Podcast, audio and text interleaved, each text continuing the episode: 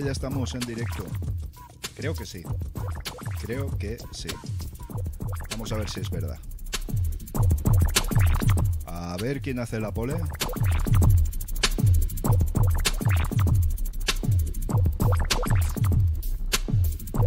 Vamos a ver quién hace la pole en esta. Roberto ha sido el que ha hecho la pole. Roberto Díaz Martín Junquera ha hecho la pole. Hola amigo, buenas tardes. ¿Qué tal? Buenas tardes, Monri. Buenas tardes. ¿Qué tal? ¡Qué alegría! ¡Qué maravilla! Como veréis, he cambiado de setup. Eh, realmente no he hecho gran cosa. No sé de dónde sale toda esa iluminación. Pero, hola, buena vez Prada, Carles. Dale a ese micro. Venga, le damos un poquito más al micro. Le damos un poquito más. Eh, me está clipeando casi en, en... Me está clipeando casi en OBS, no sé. Pero bueno, bien. ¿Qué tal, Carles? Eh, por cierto, por cierto, por cierto. Canal de Carles. De Windows a Linux. No os lo perdáis. Porque las experiencias de una persona que pasa desde un sistema operativo a otro mm, con una experiencia tan diferente merece muchísimo la pena. Así que mm, me parece interesantísimo el enfoque. Alberto Miguel, buenas tardes, grande. Así que estoy grande, sí, la verdad es que estoy grande. Aquí dando un paseo con la novia, eso estamos guay, qué maravilla. Pues atiende a la novia, no atiendas a un tío pelado hablando de sus chaladuras. Venga, vas, por favor. Eh, me voy a hacer pequeñito, me voy a hacer pequeñito. Aquí me selecciono mi camarita. Eso es. Y así cogemos la marcha habitual. Bueno, como veréis, como veréis, he cogido y he cambiado setup, lo acabo de explicar. Eh, ¿Por qué? Pues porque colocando la cámara ahí, ahí estás, cámara, lo que da la sensación es de que estoy mirando más hacia el contenido de la pantalla, ¿vale? Por si os sirve de idea, los que grabáis, creáis contenido y todo esto, me parece una forma más apropiada, ¿vale? Creo que queda bastante, creo que queda bastante mejor. No sé, a ver qué opináis vosotros. A ver, seguimos. Uh, Franklin Rivera, amigo. Buenas, maestro. Insisto, Franklin Rivera está viéndose uno por uno y comentando todos los vídeos del canal. Espectacular, Franklin. Me parece espectacular. Mira, pues tú habrás podido valorar la evolución a lo largo del tiempo, si ha sido para bien, para mal, en fin.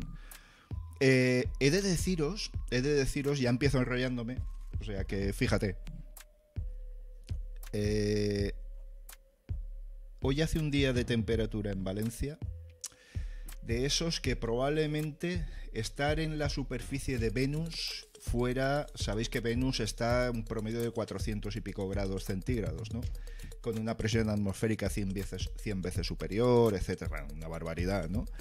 Pues bueno, pues estar en Valencia un día de ponenta, que es un viento que viene del interior en sentido interior costa, que es súper caliente, fuerte y está haciendo un bochorno espectacular. Ahora mismo he tenido que dejar entornadita la puerta de la habitación a medio cerrar, pues, sin ventilador para que no si sé, en fin, no sé, no sé. Ya, ya veremos, ya veremos. Ah, lo que he comentado en Twitter, que una ponenta de Valencia es lo más parecido al aliento del demonio. Ah. Vale, eh, saludos eh, desde Mollet del Vallès Yaupa los 32 bits. Per siempre. y Mint. Y MX Mint. Cuidado, eh. Cuidado. Carles, ¿cómo estén? Yo viéndote desde Mint. Sí, señor, sí, señor. Eh, fíjate que cuando empezamos a hablar de todo esto, no sé si fui yo, yo creo que también sería, ¿no? Que te aconsejó comenzar por Mint, eh, porque, bueno, pues probablemente tuvieras una mejor experiencia y todo esto. Mm, al final, mm, lo interesante es que se puede probar todo y se puede elegir lo que más te guste. Así que si te encuentras bien ahí, fantástico. Pues la primera pole en mi vida, dice Roberto. Tony, estas semanas hemos repartido más portátiles con MX y Antix. Los críos lo manejan de maravilla o se buscan la vida. Eh, genial, Tony, genial, genial, fantástico, fantástico, fantástico. Agustín, buenas tardes. ¿Reconfiguración del estudio? Sí, señor. Bueno, del estudio. Sí, sí, bueno, del estudio. Oye, la verdad, sí. Sí, eh, eh, la, la explicación es la que os he dado, ¿eh? La de que parezca que estoy mirando más al contenido al contenido de la pantalla. Eso es un truqui que he visto a algunos youtubers y tal, y bueno, pues oye, pues puede ser interesante. Uh, Sedega de Riumar, saludo desde el Delta del Ebre, desde Deltebre, a todos, claro que sí. Alejandro Fornero, hola Boro, ¿cómo estás? En este directo quiero explicarte mi visión de ver Linux, sobre todo respeto y buena armonía. Sí, hombre, claro, por supuesto, ¿cómo no? Tony, esos likes a saco, Paco. Venga, esos likes. 46 espectadores simultáneos, 11 me gustas. O dislikes, oye. Carles, molte gracias, Boro. Aunque el micro te llegue a 3 decibelios en OBS, no pasa nada, no satura. Ah, fantástico. Fantástico. No, no, si es que estaba... Pues voy a darle... Es que lo tengo muy alto, ¿eh? A ver. Ahora mejor. Bueno, lo dejaré ahí, a ver qué os parece. Roberto, te has cambiado de sitio la mesa, Boro. Jaja, se ve diferente. No, no, no, no es la mesa, es solo la cámara. Antes la cámara la tenía ahí y ahora la tengo aquí. Simplemente la he movido un palmo y medio. No la he movido mucho más. Y he quitado el, la espuma del micro. Pese a ser buena, no me gustaba cómo sonaba y lo he dejado a pelo. Espero que las, las P's no sean demasiado fuertes. No suelo utilizar mucho, no, no suelo eh, utilizar mucho las consonantes, consonantes explosivas y tal. O sea, no, no las exagero, creo que no las exagero, pero bueno, bien. Agustín, uh, papá, no, se deja de rumar. Saludos desde el Delta del Ebre, correcto. Tony, esos likes, Carles, Roberto. A ver, vamos a subir un poquito. Julio, saludo de México, saludo Julio Hernández. Podcast Lino, Juan, buenas tardes, ¿qué tal? Pues por allí, por tu pueblo, también tiene que estar haciendo. Bueno, las islas son más templaditas, pero el poniente de Valencia, amigo, un abrazo bien grande, bien afectuoso, que, que, sabes que te quiero mucho. Cuídate y venga, para adelante, que haces una labor mmm, monstruosa. Juan Febles, Podcast Linux, difusión y promoción del software libre, es espectacular. Un auténtico referente. Voy a poner el teléfono en silencio. Mi, mi Lineage es el micro perfecto, me dice, me lo está para que lo veáis, me, lo está chivando Carles por el Telegram. a ver un momento, eh, lo pongo en silencio. Ahí estamos. En silencio está. Muy bien.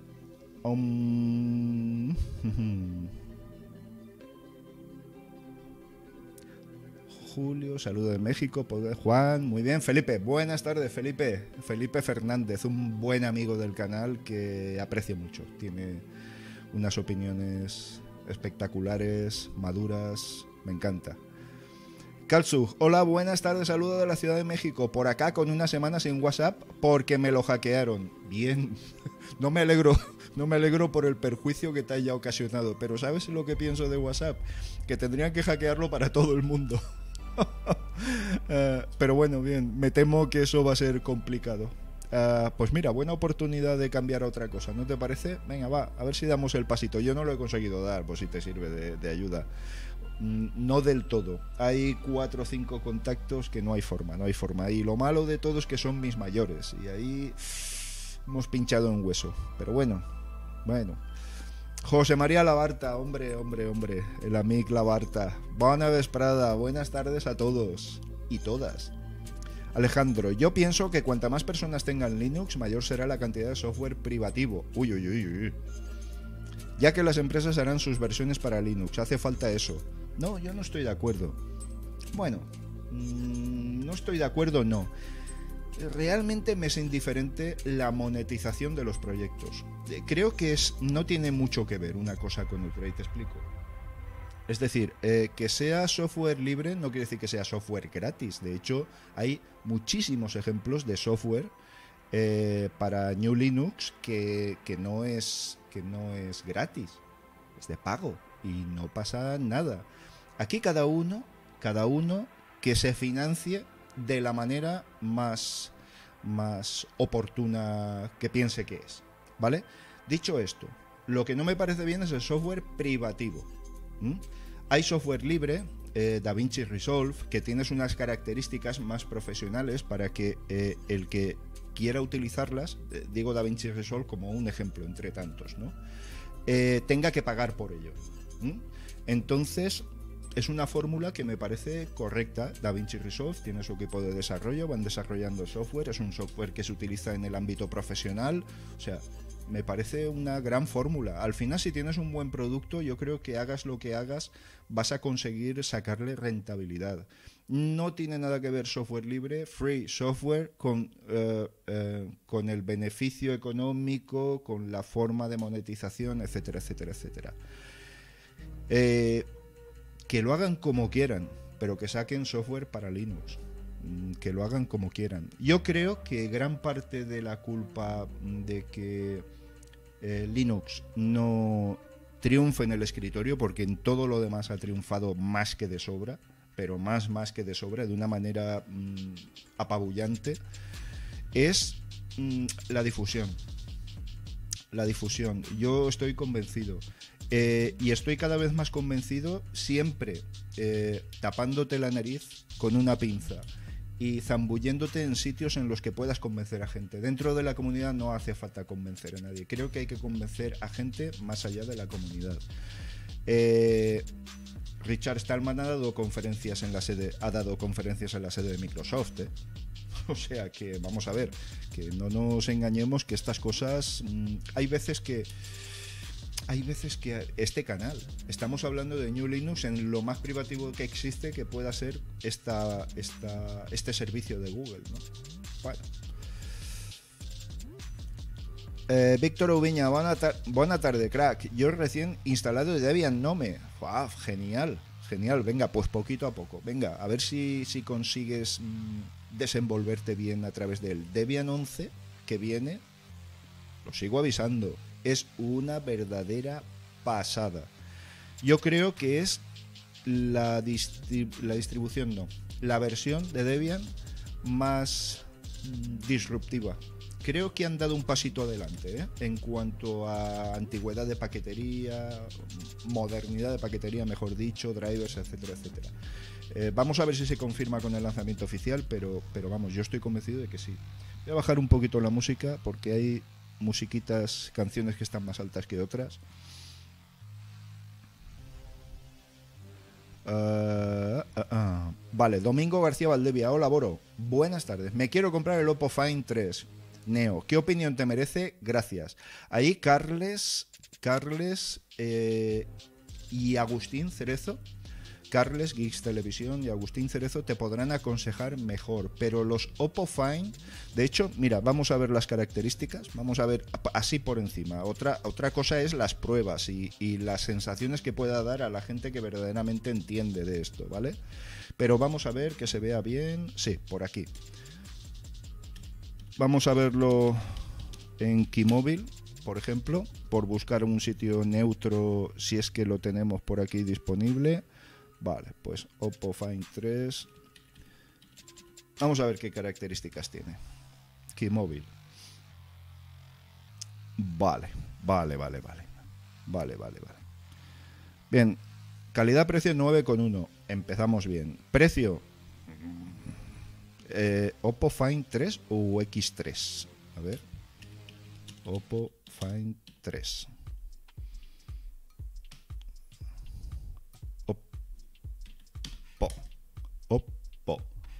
¿Ves? Esto sí que puede popear. ¿Eh? ¿No está?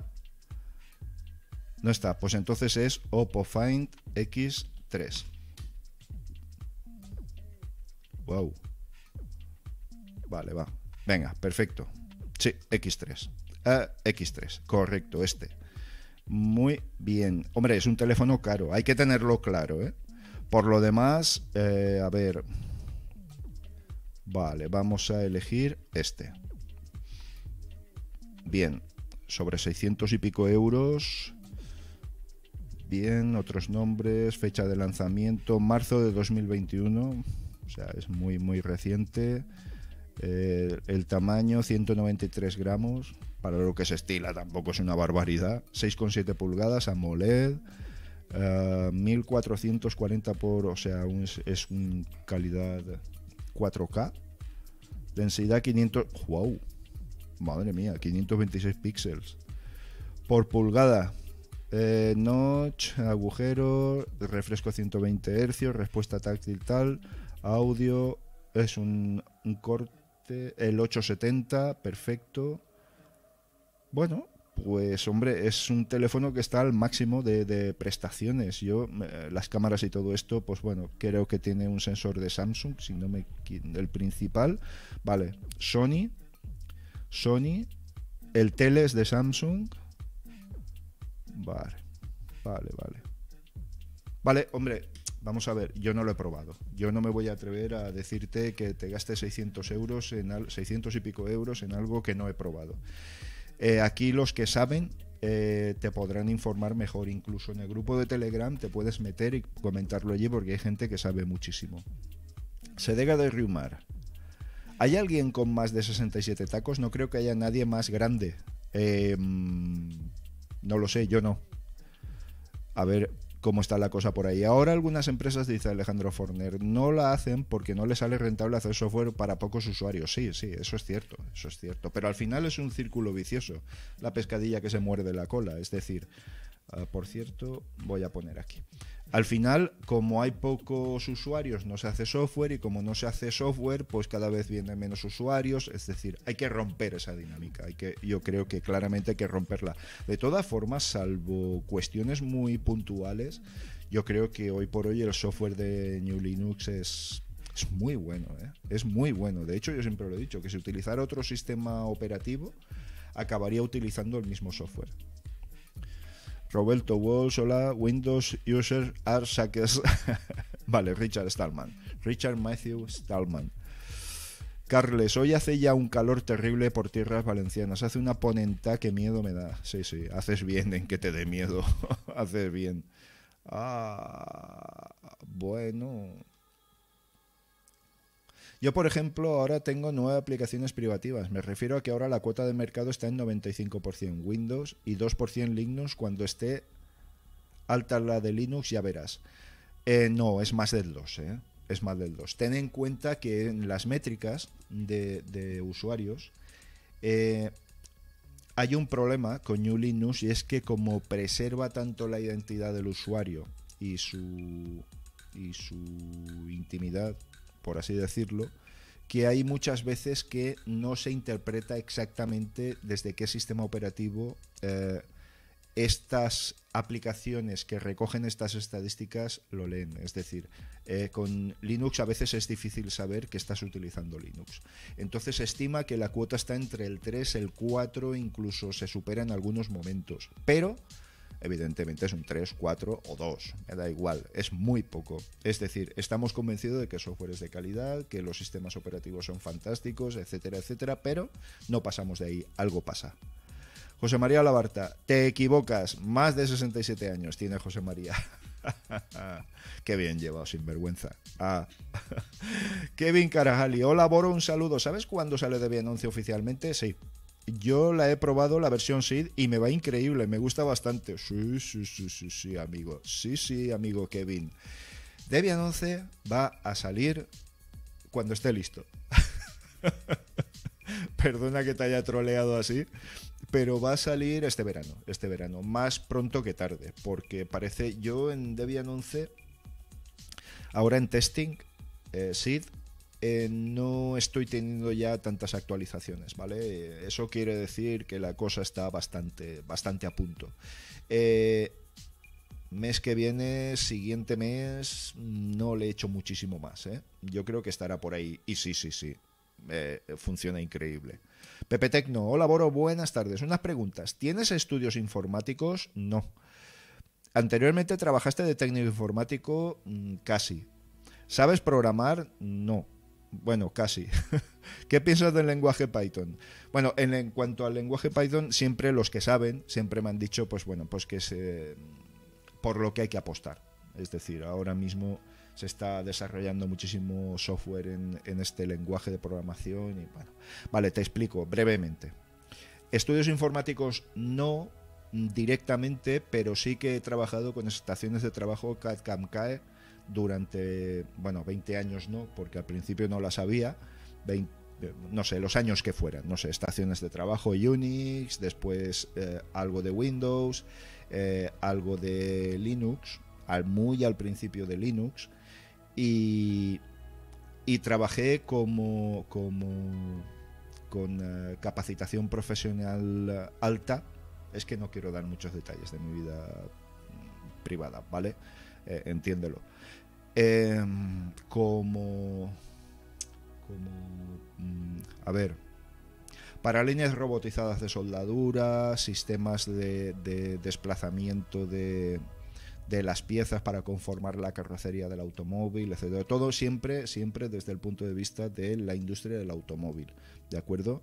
Eh, no, no sé programar, pero hice mis pasitos con mi Sony MSX al principio y Basic. Nada más, nada más.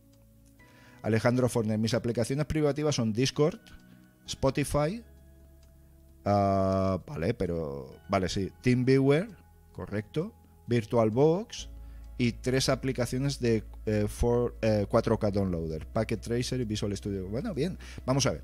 Alejandro, esto no es ninguna polémica, quiero decir, por lo menos conmigo, ¿vale? A lo mejor alguien más fundamentalista sí que te podría decir algo al respecto, pero si no tienes más solución, utilízalo pero, vamos a ver, es una situación más favorable un usuario utilizando un sistema operativo libre con aplicaciones no libres que un usuario no utilizando nada libre. Yo soy muy pragmático en esta cuestión, es decir, si tú tienes que utilizar esos programas, utilízalos. Todos utilizamos programas privativos en algún momento. De hecho, antes he abierto un Chrome, ni me he dado cuenta, utilizo más Chromium, pero he abierto un Chrome. ¿Vale? Como tengo la música a través de Chromium y tal, no quiero que haya historias y por eso utilizo otro navegador para abrir estas cosas, ¿vale? No pasa nada, no pasa nada. Es decir, lo preferible sería que no lo hicieras por una cuestión ética, por una cuestión, eh, no sé, pues que que te hace estar en una mejor posición en cuanto a la tecnología, pero si no puedes porque no tienes más remedio, yo no veo ninguna, ningún problema en ello. Eso sí, utiliza algo libre. Y sobre todo colabora con el desarrollo, eso me parece muy importante. Alejandro Forner, con respecto a Canonical, en relación al Ubuntu de tu vídeo de la semana pasada, yo pienso como ellos, ya no hace falta hacer distros con pocos recursos, porque a día de hoy hay mucho hardware potente. No, yo no estoy de acuerdo, Alejandro. No, no, no, no, no, no, en absoluto, en absoluto. Tendrías que ver en, eh, a nivel industrial o a nivel eh, profesional los equipos que hay monopuesto para realizar determinadas tareas controles de fichaje, o sea, controles de presencia en general y actividades que requieren de una sola, de una sola, o sea, que, realicen una sola actividad, ¿vale? Equipos que realicen una sola actividad, además de todas lo basado, eh, las placas de desarrollo hasta ahora, hasta ahora, ahora están todas en 64 bits, pero muchas de ellas eran en 32 bits. O sea que no, no, yo no estoy de acuerdo para nada. Lo que pasa es que, bueno, claro, una manera de reducir a una cuarta parte la ocupación de un grupo de desarrolladores es pues eliminar una, distribución, o sea, una distribución, una arquitectura, ¿no? Yo yo creo que los 32 bits tienen muchísima vigencia en muchísimas cosas que ni siquiera imaginamos. ¿eh? Sí, sí, estoy convencidísimo. Cajeros automáticos. O sea, no, no, no, no, no. Eh, no estoy de acuerdo. No estoy de acuerdo en eso. Eh, otra cosa son los equipos que tú puedas comprarte nuevos ahora. Evidentemente es absurdo. Nadie se compraría un equipo con 32 bits. Pero de cara a la sostenibilidad y de cara a, a continuar con la buena labor monolabor que hacen muchísimos equipos, a mí 32 bits me parece una solución fantástica. Se deja de rumar. José María Labarta, creo que me colé. Wilton Medrano, saludos Boro desde Costa Rica, siempre de bien. Fuerte. Alejandro, cada vez se verán más procesos en segundo plano por el hardware tan potente que existe para mejorar la experiencia de usuario. Bueno, depende de lo que busque cada usuario. Eh, os tengo que decir que he probado en DeburOS y lo dejo como primicia, que sabéis que me gusta ponerlo como primicia. Eh, me encanta. Eh, es la típica distribución de gente que sabe muy bien lo que hace y que no tiene ni una sola floritura. todo lo hace, todo lo hace como debe hacerlo y me parece una gran distro.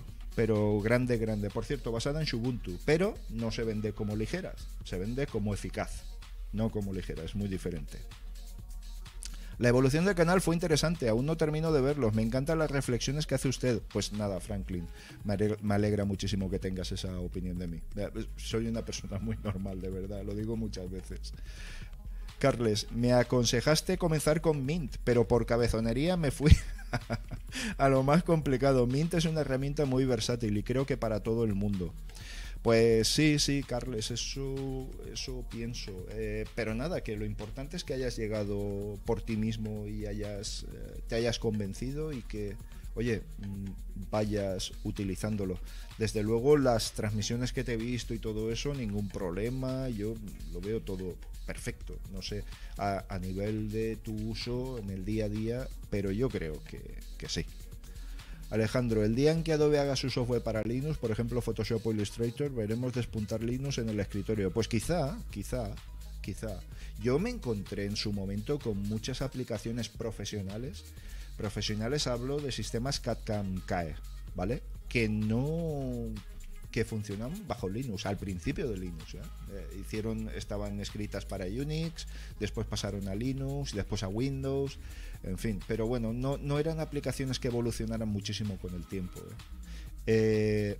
y por supuesto, eso no existía para como solo era de pago y además de mucho pago. Eso valía mucho dinero, madre mía. Linux 23 saludo es.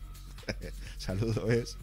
Alejo Fandups, buenas Buenos días, Boro. ¿Qué tal aquí? Desde Mac OS con full aplicaciones open source, software libre. Justo estaba escuchando tu podcast de difundir Linux en medios privativos. Ah, mira, mira qué bien. Mira qué bien. Y creo que la clave es usar open source, software libre en Mac OS y Windows. Mostrar y empezar por ese lado. Yo estoy con Chromium, LibreWolf, Mailspring. Joder, fantástico. Fantástico, Alejo. Sí, sí. Eh, todo, vamos a ver, todo esfuerzo que se haga, por pequeño que parezca, me parece, eh, me parece excelente y siempre contribuye, siempre suma. Eh, mm, vamos a ver, Richard Stallman siempre dice en cada una de sus charlas que a veces la curva de, aprendizaje o la curva de adaptación eh, tiene ciertas incomodidades y yo estoy de acuerdo y yo las he sufrido. Pero al final te habitúas, buscas equivalencias, aprendes a moverte de otra forma, a trabajar de otra forma y al final siempre lo resuelves hasta el punto de que yo hoy no concibo, pero no concibo de ninguna de las maneras utilizar otro sistema operativo, pero de ninguna, ¿eh? Ni siquiera cambiar el software que estoy utilizando. Me parece, sí, algunas veces detectarás ciertas carencias y tal, pero, pero, pero yo estoy muy habituado y me gusta mucho. Alejandro, Microsoft Office en su web ofrece versión para Windows y Mac. Quiero creer que están trabajando en una versión para Linux. No, no lo creas de momento. De momento. Eh, no, no, no entiendo muy bien porque es que yo creo que el acercamiento de Microsoft a Linux es porque la mayoría de programadores, la gran mayoría, la inmensa mayoría de programadores trabaja en Linux. ¿eh? Eh, vamos a ver, Microsoft es una gran multinacional y estas cosas por amor a la belleza del arte, me parece a mí que no, que va a ser que no. Mm, yo soy de la opinión de que tiene un interés en la comunidad y que bueno, se acerca, de momento todas las aportaciones que han hecho son bienvenidas, aporta mucho dinero al núcleo, aporta mucho dinero a otro tipo de cuestiones y, y oye, pues mientras esté así, pues bien, pero todo aquello de implementar Linux en Windows, de, mm, eh, lo que se busca yo lo vi claro desde el principio, pero yo no soy un experto y puedo estar equivocado. Yo lo que creo es que intenta traer eh, a los desarrolladores a Windows. Agustín, estoy empezando a tener un problema con el canal, mucho flujo de mensajes. Oh, ah, vale, vale, me guiñan los ojos. Bueno, pues bien, pues eso no es un problema. Eso no es un problema. Eh, sí, sí, es que eh, si queréis, vamos a ver.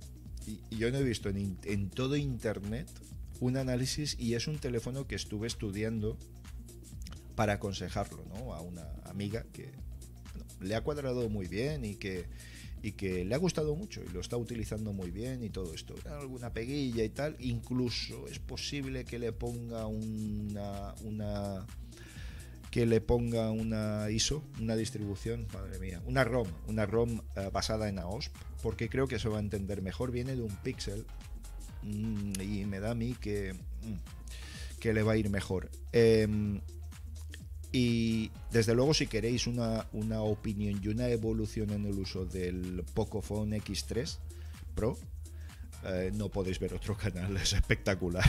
es espectacular. Alejandro Forner, Microsoft. Ah, perdón, perdón.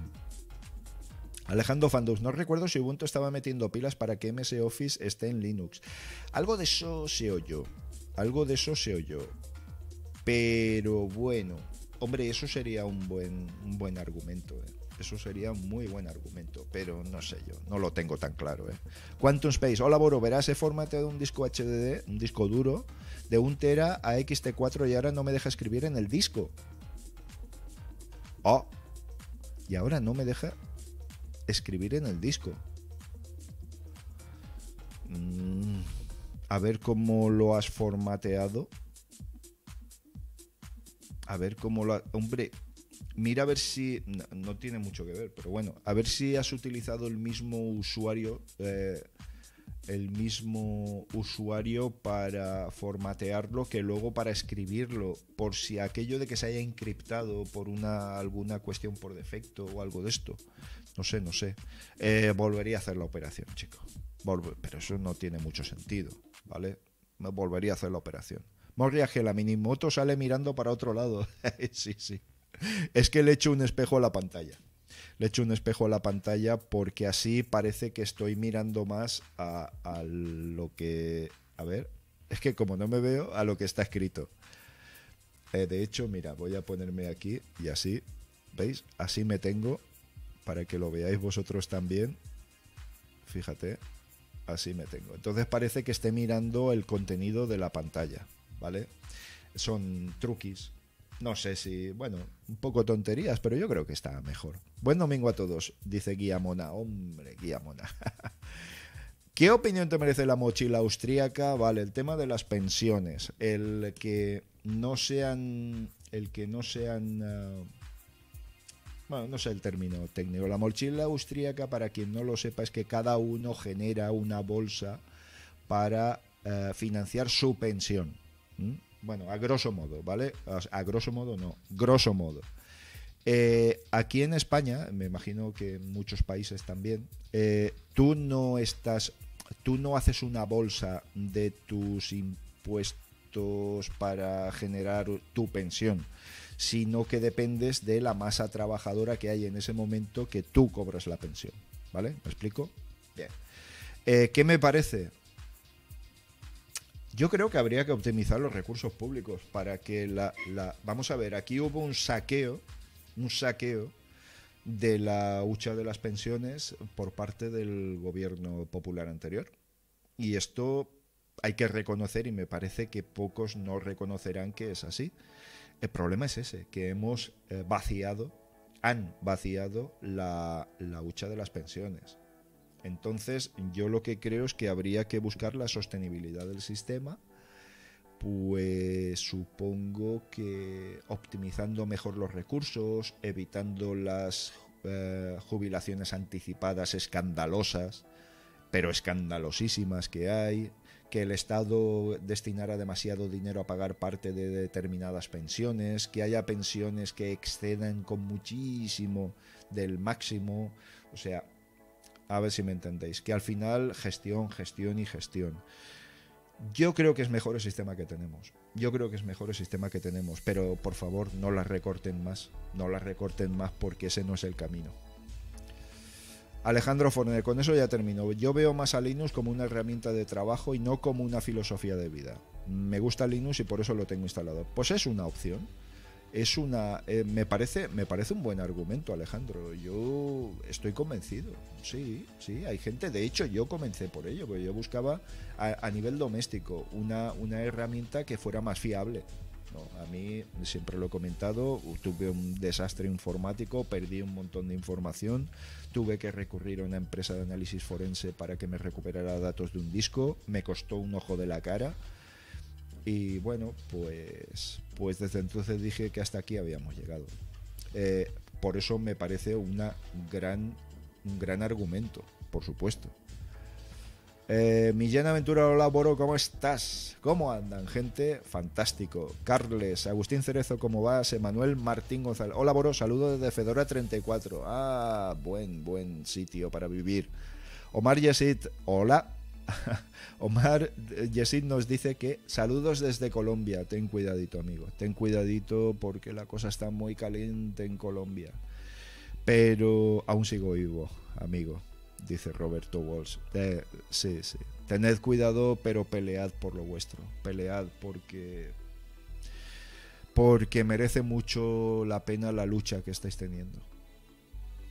Roberto, Boro, ¿por qué me da la sensación de que Ubuntu se ve mejor con más brillo? ¿Serán los temas morados o el tema Yaru? Es el mismo PC y cuando uso Ubuntu en live me pasa eso. Pues podría ser el tema. Podría ser el tema. Eh, el tipo de pantalla, que tenga más potencia de retroiluminación. Em, sí, es posible, es posible que los tonos tengan mucho que ver, sí, sí, sin duda. De hecho, de hecho yo cada vez, mm, pero bueno, no sé, igual soy yo, se me cansa la vista con el tiempo y todo esto. Yo con los modos oscuros es con lo que mejor y más mm, eficientemente trabajo con el PC. Eh, Guillamona, saludos, dice Carles. Carles Geeks Televisión, ¿qué opinas de la de enseñar cosas sobre Linux desde la visión de un usuario de Windows y haciendo analogías con el sistema demoníaco? Me parece genial la idea, Carles. Me parece genial. Insisto, y desde aquí a todos los amigos que tenéis canales y por supuesto Carles, eh, no tengo la posibilidad ni el tiempo de interactuar con muchos de vosotros y de verdad que lo lamento, de verdad que lo lamento, pero me parece una gran idea y vas a tener muy buenos vídeos, eh, Carles, y vas a tener muy buena aceptación. Eh, pero sobre todo, eh, bueno, Dios me libre de, de dar consejos a nadie, pero desde luego, sé tú mismo, si algo no lo sabes, no intentes saberlo a toda costa y, con humildad con humildad, es decir, mira, me paso de aquí a aquí y estoy teniendo este problema y tal. Y oye, y creo que creo que tiene, e, e, es un buen enfoque el que has hecho, sinceramente. Me parece genial. Eh, por supuesto, promocionalo por aquí cuando lo consideres oportuno, y, igual que todos los amigos, eh, con sus canales, siempre y cuando traten de la temática habitual que tratamos en BorMV. A ver, Bones para Geeks Televisión Millán Aventura exacto. Más que convencer, creo que es cuestión de demostrar su validez, tan válida como otros. Sí. Sí, sí, estoy de acuerdo, estoy de acuerdo. Y a Monoboro, ¿por qué hay que convencer a la gente para que se pase a Linux? Pues porque les va a hacer mejores ciudadanos, porque son, es un sistema operativo. Si hablamos de Linux, si hablamos de New Linux, además hablamos de más cosas. ¿vale? Recordad que Linux es el kernel y que New Linux es el kernel más todo lo que actúa de intermediario entre la interfaz que usemos y el propio kernel. Más o menos, más o menos. Eh, lo intento explicar para todo el mundo. Eh, te hace mejor ciudadano y más libre. ¿Por qué? Porque es auditable, es que esa es la clave.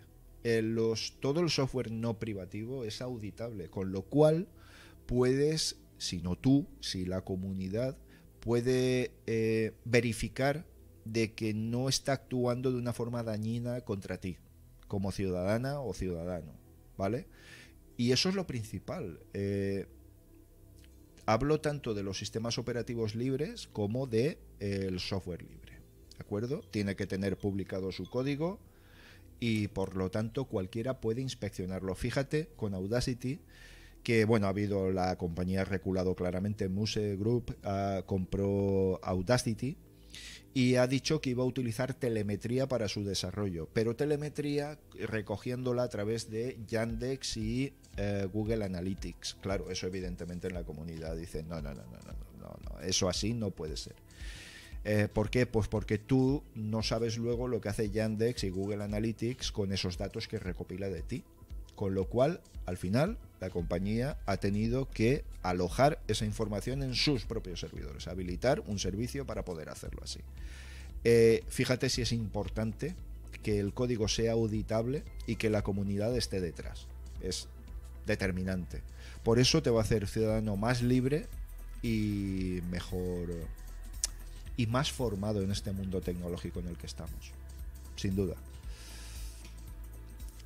Alejo Fandubs, en mi opinión, gran pregunta, Guillamona, gran pregunta. En mi opinión, dice Alejo, eh, falta la difusión comercial, falta que empresas grandes hablen y que den alternativa, pero bien presentada. Material educativo hay, solo falta difundirlo. Mira, ¿sabes, Alejo, cuál es mi táctica? Eh, tú te lo pierdes. Es que yo no utilizo Linux. Bueno, tú te lo pierdes. Tienes una cosa maravillosa, una comunidad que está detrás ah, apoyándote y desarrollando y tú no lo quieres utilizar es tu problema. Eh, al final he conseguido más adeptos así que de ninguna otra manera. ¿Vale? Eh, mm, el considerar intelectualmente inferiores a quienes utilizan otros sistemas operativos u otros tipos de softwares y todo esto no da absolutamente ningún resultado. Ningún resultado. Entonces, yo mm, creo que hay que convencer con la naturalidad de decir, mira, no, no, yo utilizo esto porque va mucho mejor. Hombre, pero ¿cómo va a ir mejor? Mucho mejor. Ah, ¿qué dices? ¿Qué dices? Bueno, pues tú mismo, tú te lo pierdes, quiero decir. Y sobre todo intentar convencer gente donde hay gente que convencer. Dentro de la comunidad eh, no hay nadie que convencer, están todos convencidos. Y somos un 3%. Entonces habrá que buscar en otros sitios, ¿no? Ya os digo que mm, a veces poniéndose una pinza en la nariz y bueno, pues sabiendo en qué terrenos te metes, pero, pero yo creo que es así como hay que enfocar las cosas.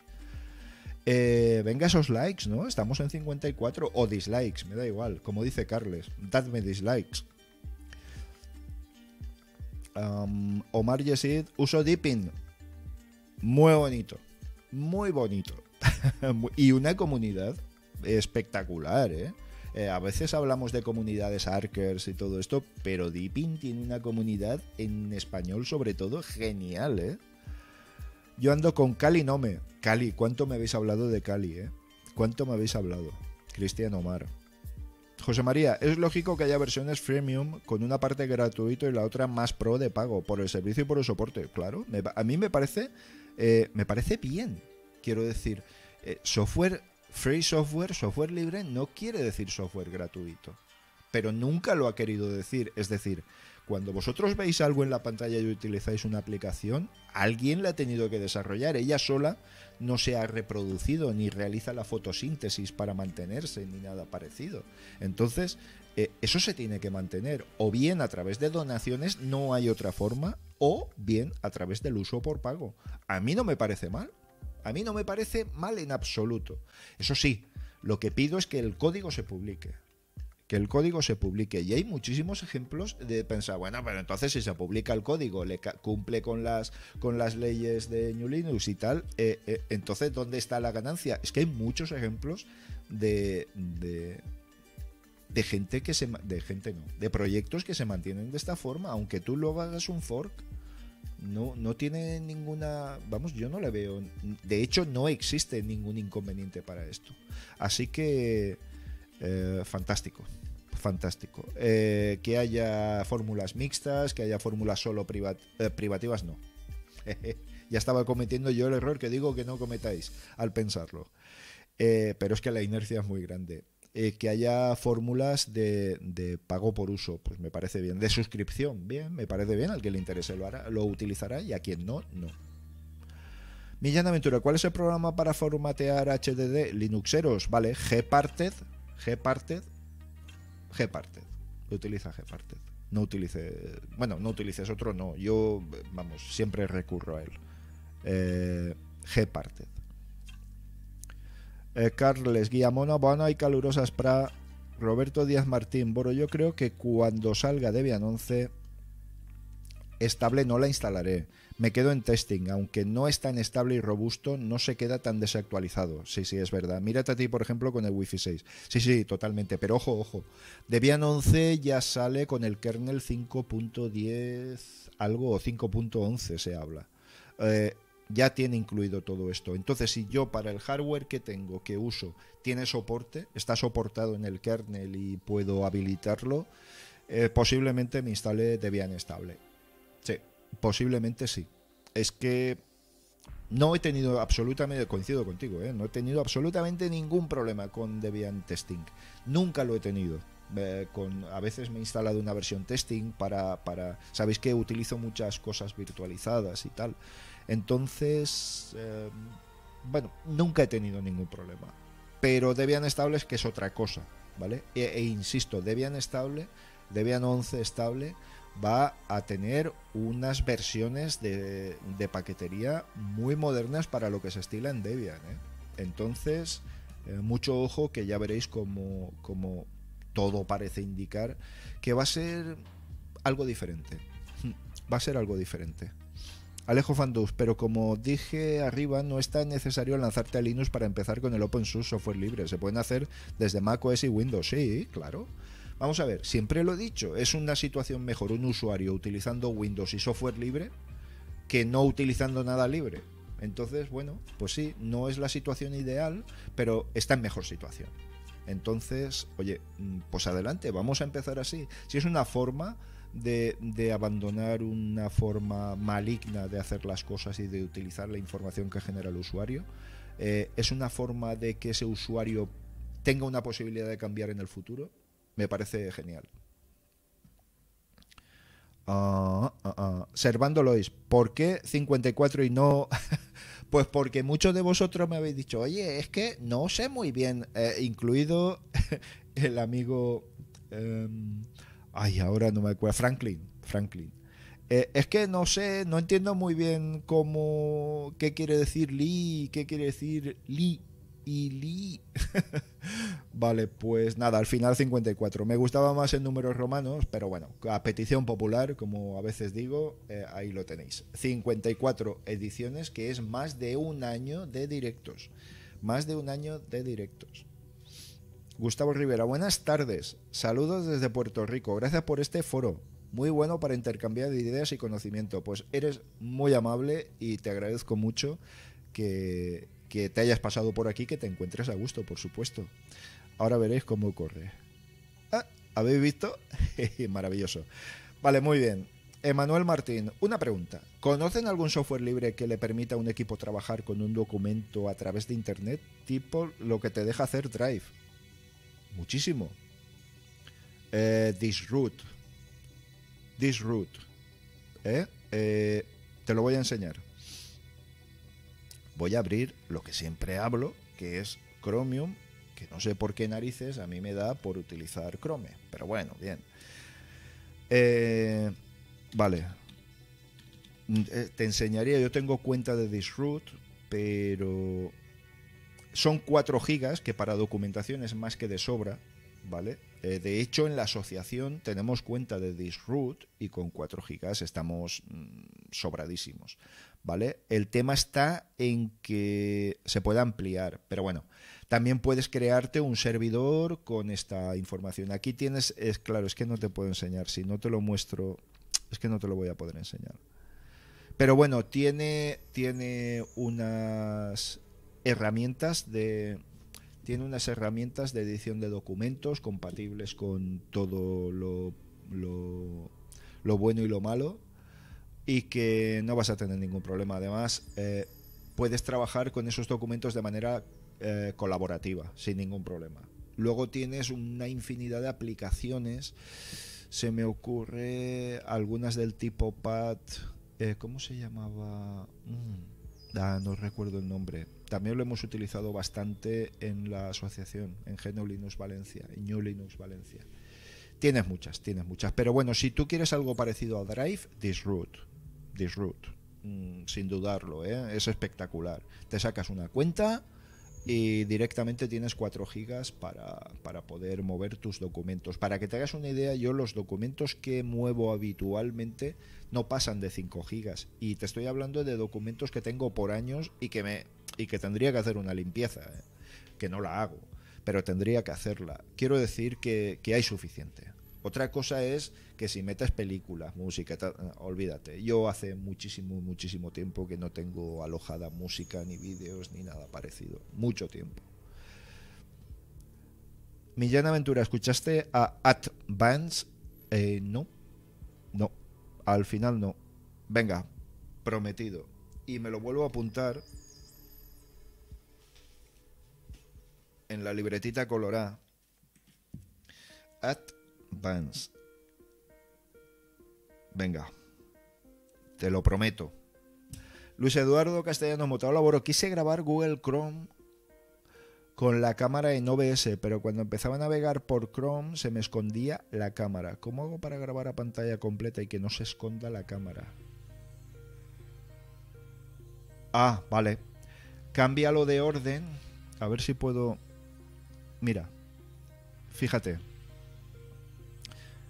pinchas, mantienes pulsado y lo subes y lo bajas de nivel.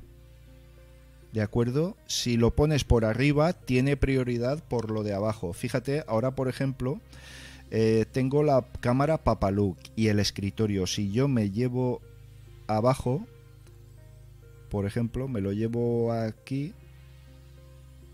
¿Ves cómo he desaparecido? Ya haga lo que haga, estoy por debajo. Así que lo suyo es subirlo de nivel y así lo tendrás siempre visible. ¿De acuerdo? Um, Carles, Domingo García Valdivia, es un buen teléfono, buen hardware, el Oppo Find X3, pero lo veo muy caro teniendo el Poco X3 Pro. Sí, hombre, vamos a ver, es un teléfono con el que no te equivocarías, pero 600 euros es que el Poco X3 Pro es que yo creo que en el mercado es algo absolutamente insuperable. Está por debajo de 200 euros, ¿eh? Versiones de 128 gigas ya por internet. Además, no quiero, no quiero, mira, eso sí que lo tengo aquí en Chrome. Mira, es uh, Goldway. Insisto, muchas veces os remito a esta tienda, pero no porque, sino porque he comprado ahí eh, y en alguna ocasión que he tenido algún problema me han, me han funcionado bien, ¿vale? A ver, poco, poco, poco, Xiaomi Mi Series Poco X3 Pro. A ver a qué precio está. Mira, eh, versión global Poco X3 Pro, 6 GB, vamos a ver qué versión está en 194, vale. 628, 628, 628, 8256. Pues mira, tienes en 194 euros, 628. 6 GB de RAM, 128 GB ROM. Eh, es que es demoledor. Y 211 que yo me iría por este de 256. Vamos, de cabeza. 8 GB, 256 GB de ROM. 250, 211, 253 esta versión supongo que global. Bueno, no lo sé. Es que es demoledor. O sea, es que yo creo que no hay nada ni que se le acerque lo más mínimo a esas características. Con vuestro permiso.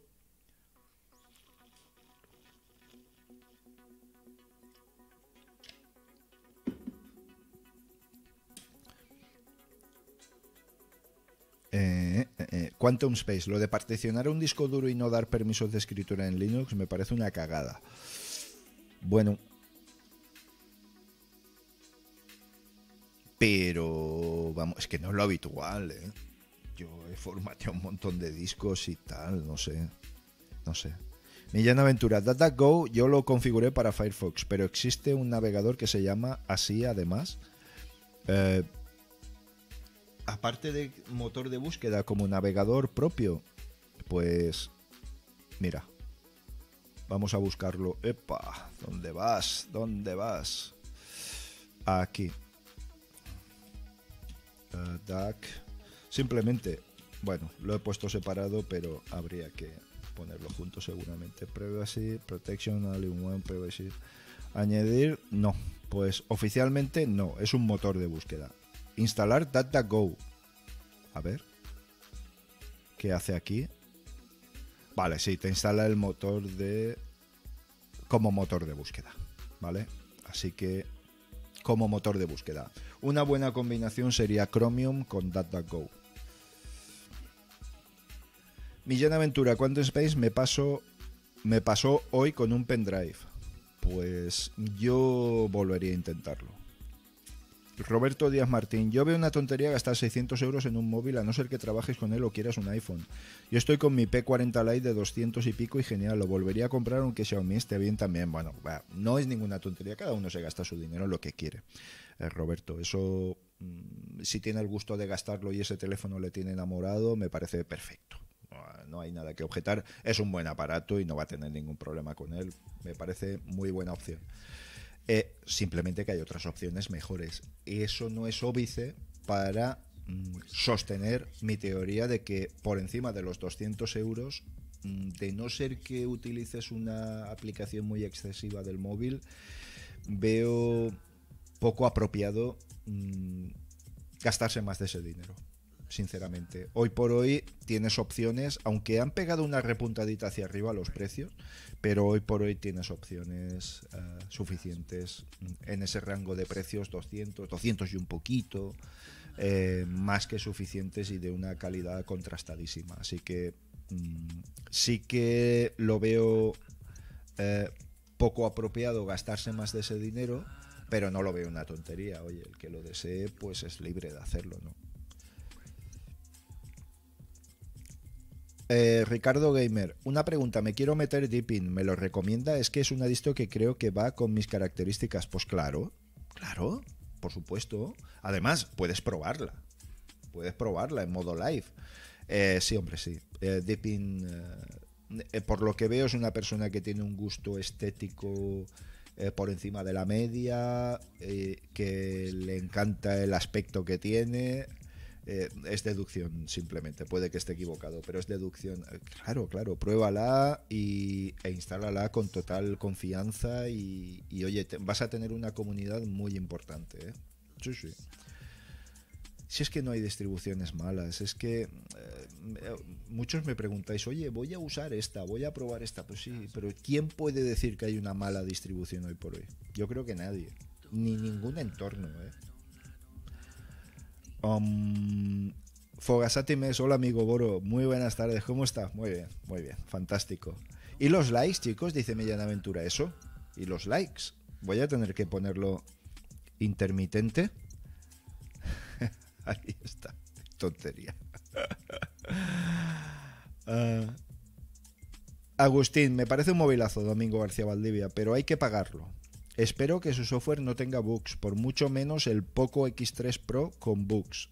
sí, con bugs y en su versión MIUI. Es que yo creo que Xiaomi ya no puede atender a tanta evolución de ROMs diferentes, incluso de un mismo... Hay móviles que tienen la versión global, la versión global estable, la versión china, la versión china con el pie izquierdo levantado, la me parece me parece de locos me parece de locos. Y simplemente pues cada vez atienden menos a su comunidad simplemente atienden menos al desarrollo. Y cosas bastante más feas bastante bastante más feas como la de un teléfono que funciona perfectamente con una actualización por arte de magia deja de funcionar tan perfectamente. Las cosas que ocurren más de dos veces ya no son casualidad Luis Eduardo Castellanos, te escucho muy bajito. Pues yo no tengo ese feedback de otros usuarios. Voy a acercarme un poquito más al micro, a ver si se escucha mejor. Pero es que, ya te digo, es que, a ver, así, un poquito más. A ver, así. Venga, va, voy a probar.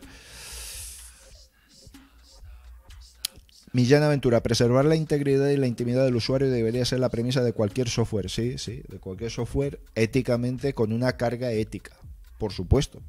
Genuino 2013, Alejandro Forner, también decía que portar programas de X86 a ARM era como más que imposible.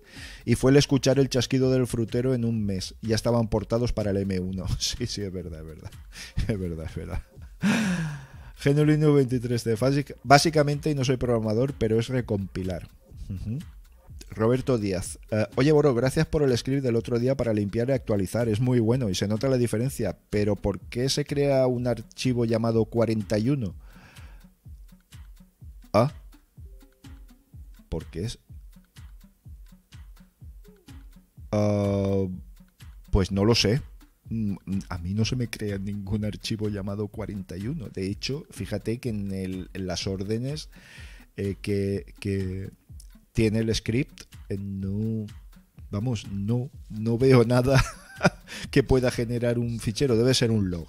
Eh, un log del sistema, un, evento del sistema que, que genera el sistema y ya está. No, no creo que tenga mayor historia. Mira el contenido. Mira el contenido, a ver. Rubén Ruiz Muñoz, yo tuve un Xiaomi Mi A3 y es el peor móvil que ha sacado Xiaomi en toda su historia. Ahora tengo un Oppo y es como el día y la noche, nada que ver. Pues fíjate Rubén, yo tengo una opinión muy diferente. Yo el A3 creo que ha sido un móvil que Xiaomi se equivocó, porque el mercado es muy cruel. Y simplemente con, que hubiera puesto una, pantalla de un poquito más de resolución, ese móvil hubiera sido muy, muy interesante. Luego hubo ahí una actualización que lo estropeó, que... Eh, lo dicho, Xiaomi ya no puede atender tantas versiones. No puede atender tantas versiones. y Xiaomi creció gracias a su comunidad, a sus fans pero a muchos nos está perdiendo. A mí me está perdiendo. Y vamos, hoy por hoy te digo sinceramente que no concibo tener un móvil que no tenga Android puro. Fíjate la diferencia tan enorme que hay. Eh, es que es una, solo con las notificaciones ya es otro, otro universo. No tiene nada que ver. Pero bueno. Eduardo Córdoba, buenas tardes desde Buenos Aires, Argentina. José María Labarta, Emanuel Martín González, Only Office más Nextcloud o OnCloud. Sí. Sí, pero José María, yo quiero que se refiere más a, tener algo alojado en la nube y tener documentos alojados en la nube. Igual me equivoco, pero creo que por ahí está. Emanuel Martín, eh, gracias por la info. Veo si entra en lo que se quiere. Muy bien, muy bien. Mi aventura Firefox consume mucha RAM. ¿Es normal eso? Bueno, según versiones. Ha tenido versiones más afortunadas, menos afortunadas. Eh, ¿Sabe lo que pasa? Que al final cada vez exigimos más a los navegadores y yo creo que a veces es normal que sucedan estas cosas. Yamil Gallardo, hola Boro, buenas tardes amigo. Buenas tardes. Jim va bien, Millán Aventura. Jim va genial. Carles, los uso 50% 50-50, ambos sistemas. OBS creo que no está tan pulido en Linux como en Windows. En edición de vídeo me va mejor Windows con Premiere y todo lo demás con Mint y el otro canal con los dos. Prueba DaVinci Resolve.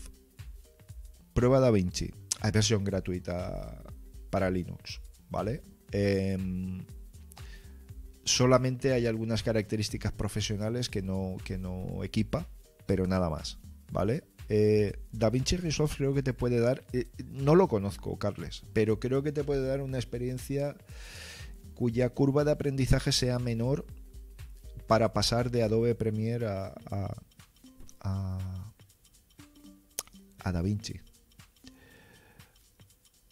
Roberto dice, Boro, ¿hablaste de Endeburoes? Sí, hablé que esta semana, el martes o el lunes, no lo sé, eh, probablemente hasta el lunes haga una hago ya lo tengo grabado ¿eh? y lo solamente lo tengo que renderizar. Una revisión de Endeavour OS y ya te anticipo que me ha encantado me ha gustado. Es, muy buena.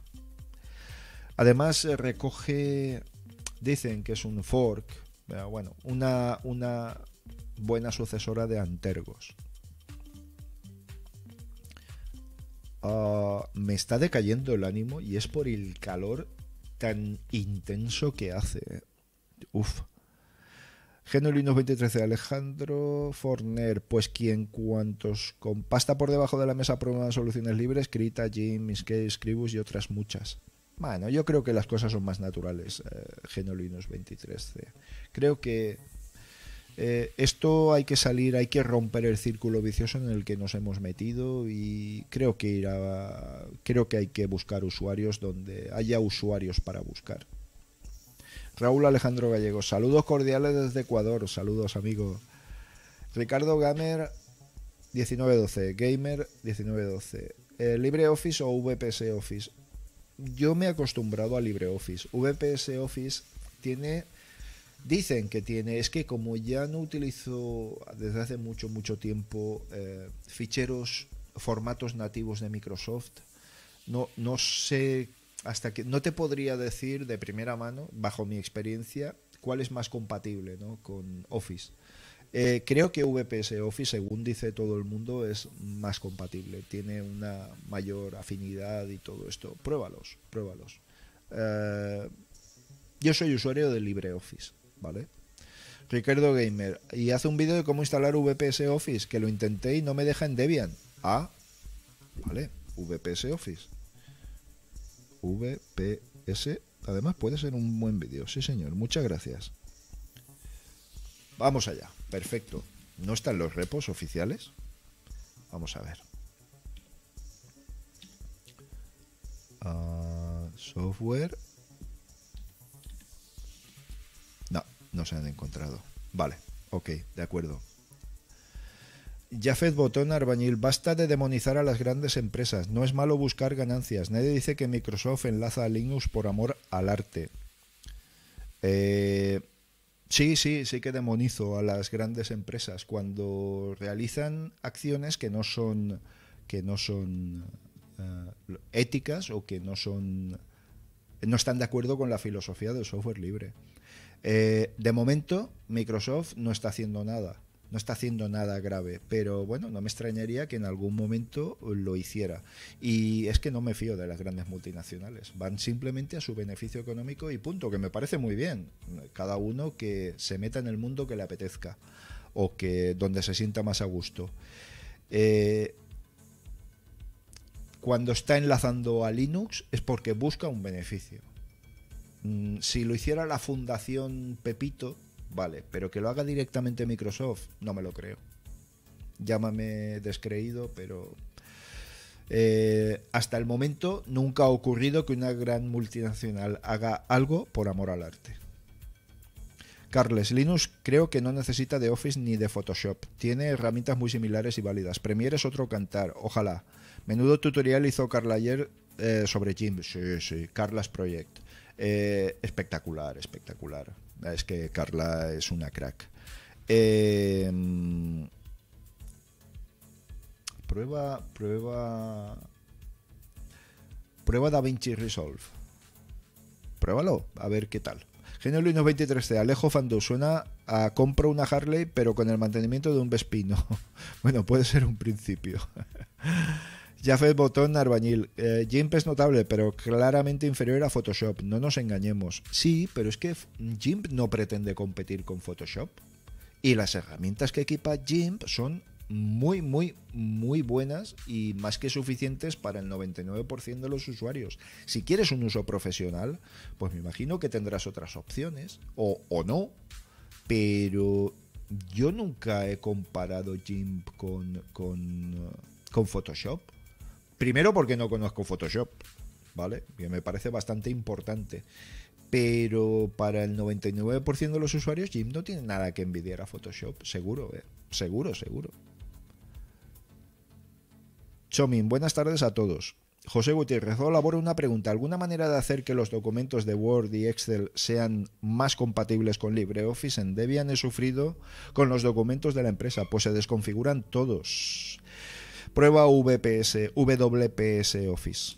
¿Vale? También está la opción, lo que pasa es que los usuarios de Office dicen que no acaba de funcionar muy bien, utilizar Office Online.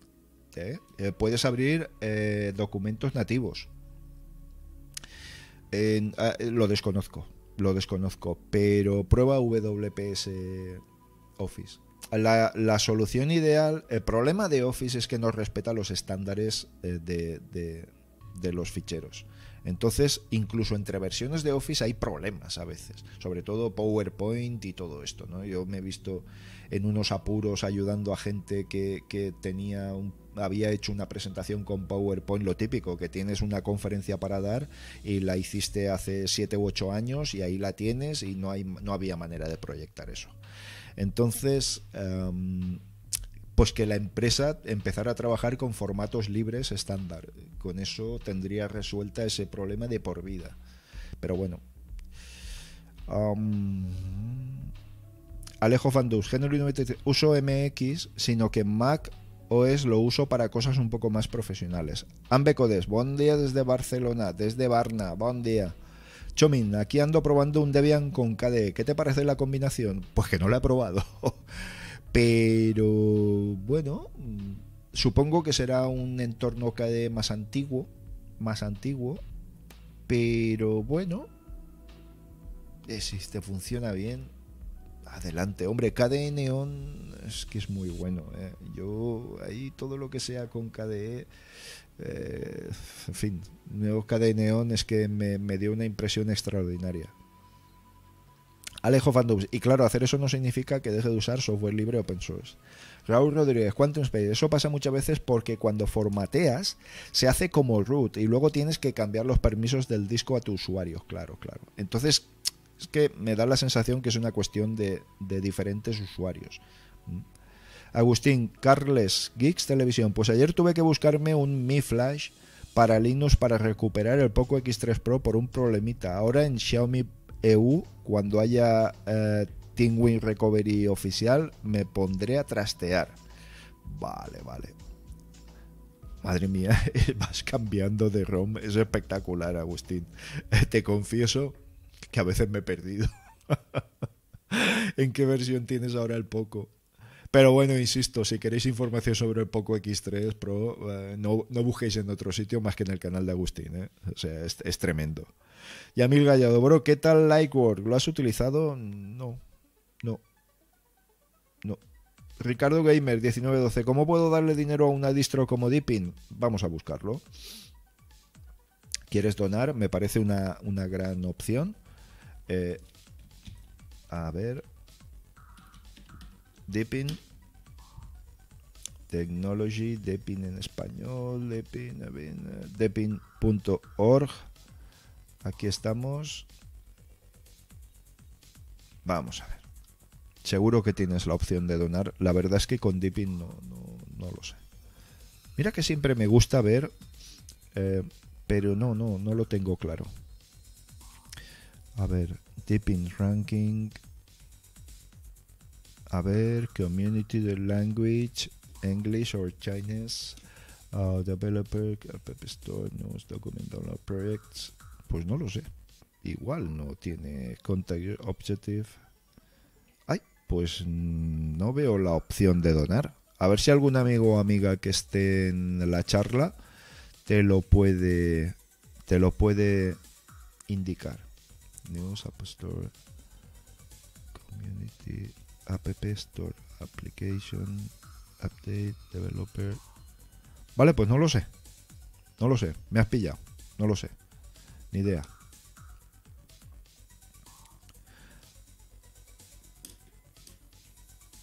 O al kernel, al desarrollo del kernel. Oh, buenas preguntas me estás haciendo.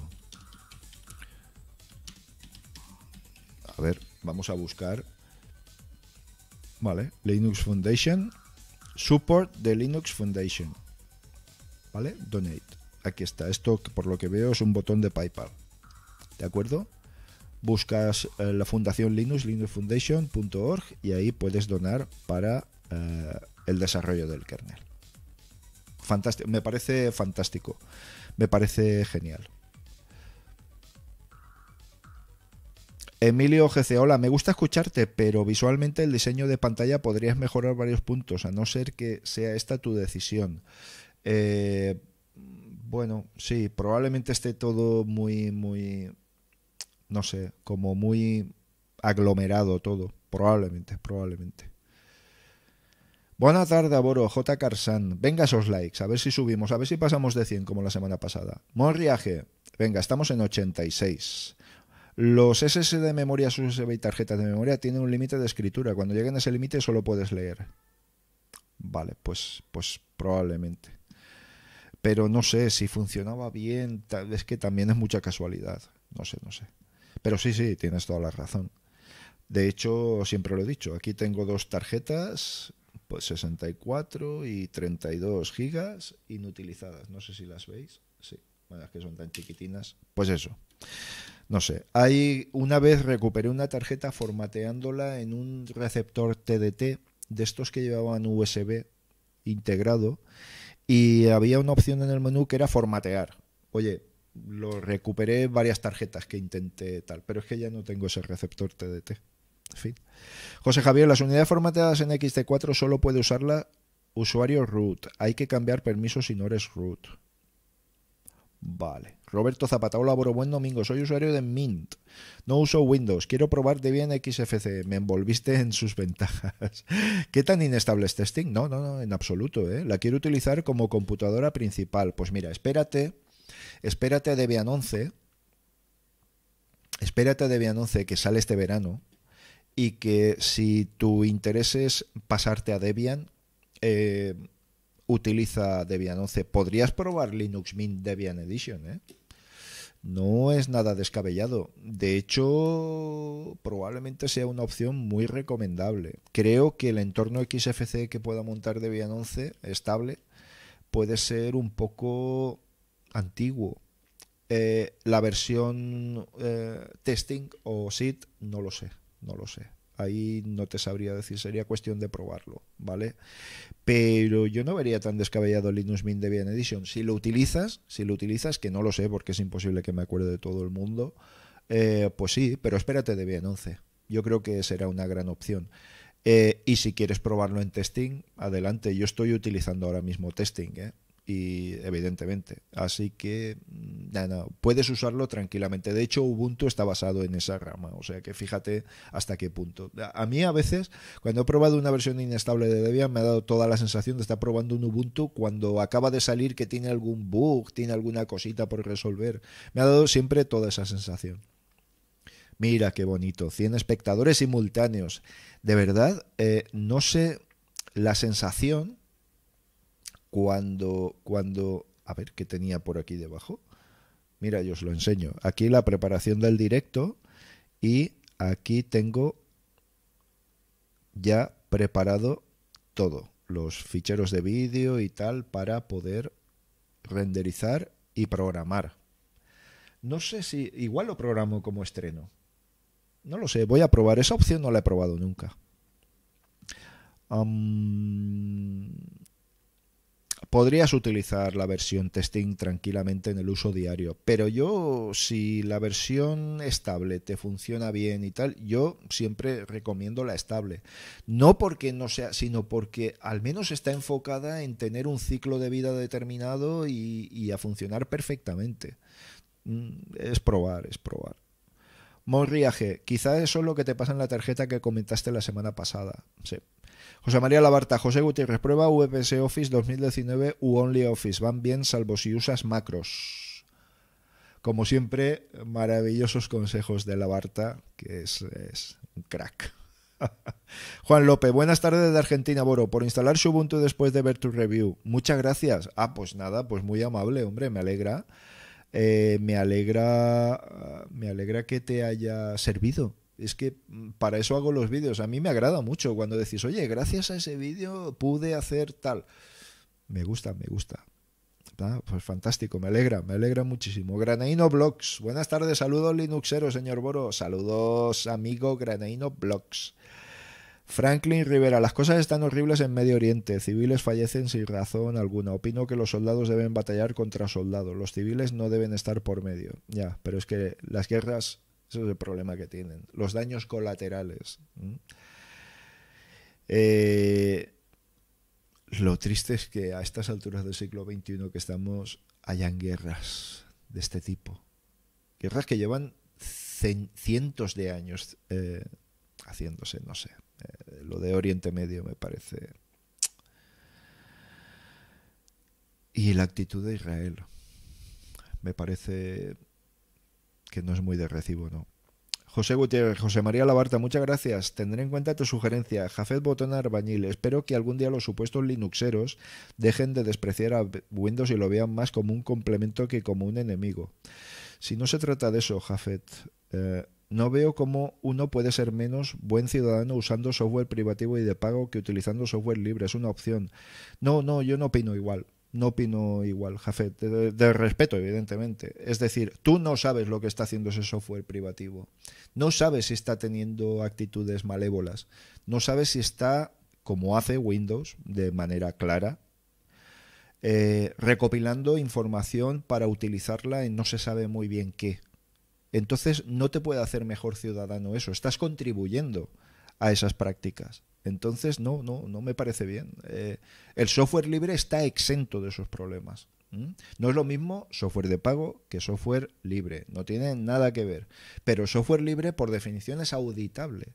Con lo cual, puedes comprobar y verificar que no estás realizando malas acciones. Ni Mac ni Windows lo permiten. Con lo cual, no me fío. No me fío. Además, eh, muchas veces se ha se ha podido demostrar este tipo de cuestiones de una manera de una manera eh, con observando reacciones observando eh, determinadas soluciones que el software privativo mm, sobre todo el promocionado por las grandes corporaciones, lo único que hace es recopilar información del usuario sin control del propio usuario. Así que no, no estoy de acuerdo, no estoy de acuerdo en esa apreciación. No. Eh, y no pasa nada. Es decir, tú tienes que saber dónde estás.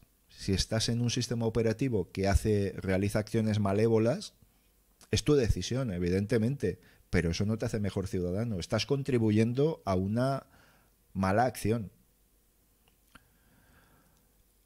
Ah, Agustín Cerezo, por cierto, por me estoy planteando la Mi Pad 5 cuando salga si está a precio razonable, para quitarme tanto papel de encima. Pues es una buena opción.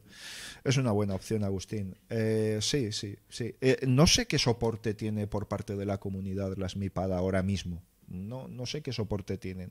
Parece que está pasando un poquito del tema Xiaomi con las MiPad. ¿eh? Pero bueno, si tiene soporte oficial de, de, de ROMs de terceros, pues chico, pues adelante, perfecto. ningún problema. Eh, yo echo de menos tener una tablet potente. Mi hija tiene una, una Samsung, una A9, no lo sé. Y, ostras, funciona muy bien, ¿eh? Funciona muy, muy bien, de verdad. Hay una, una Lenovo también que está muy bien, una Huawei también muy bien. No lo sé, no lo sé. Tengo que ver. Pero yo estoy echando de menos una tablet. Y hay veces que llevo el portátil pequeño encima, el, el, eh, notebook, el... Ah, ya lo diré, por Dios. El HP, el mini, el netbook y no, no sé, ya lo veo muy poco sentido el moverte con un, con un aparato de ese grosor, esas, ese peso, no sé, no sé. No sé, me estoy, dando, estoy dándole vueltas a la cabeza. Lo que me encantaría tener, sería tener una tablet Linux. Me encantaría. Pero bueno, eh, he estado valorando mucho la Pine Tap, pero es que son 2 gigas de RAM, es que, es que tiene unas características muy, muy... No sé, es que no, no, no tiene mucho sentido ese hardware hoy por hoy, pero ningún sentido. Pero es una opción, evidentemente, además a muy buen precio. Nelson Mauricio, saludos amigo desde Chile. Te cuento que reviví una vieja Acer Spire 5315 con Manjaro, simple a 2,1 GHz y afortunadamente voy a hacerle un upgrade a un doble núcleo. Ah, son de estos que puedes, eh, eh, lleva el zócalo que puedes cambiar el procesador. ¡Guau, qué maravilla! ¡Qué maravilla! Fantástico, fantástico. Ah, pues me alegra mucho. Mira, has contribuido de una gran manera a la sostenibilidad del planeta con este tipo de acciones. Insisto, son pequeñas acciones, pero que sumadas al final suponen un gran resultado. Así que, mm, enhorabuena. Emanuel Martín, Jafé Botón. No sé si tanto como un complemento. O sea, al fin y al cabo, Windows es un rival. Lo que sí pienso es que se necesitan más estrategias para atraer a los usuarios. Sí, yo estoy convencido de eso. Estoy convencido. Nelson, mil gracias por tus vídeos, me han servido un montón. Buah, pues me alegra mucho. No sabéis lo que me alegra estas cosas, ¿no? Que a veces los likes y los buenos comentarios a veces se producen y dices, bueno, bien, pero ¿realmente ha sido de utilidad o ha sido simplemente una cuestión de, de diversión el ver el vídeo y todo esto, pero recibo mucho feedback eh, comentando que, algunos de, los vídeos son muy útiles, con vuestro permiso.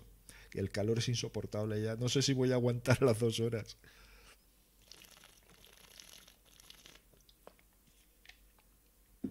Ah, Dios mío. Ah, Dios.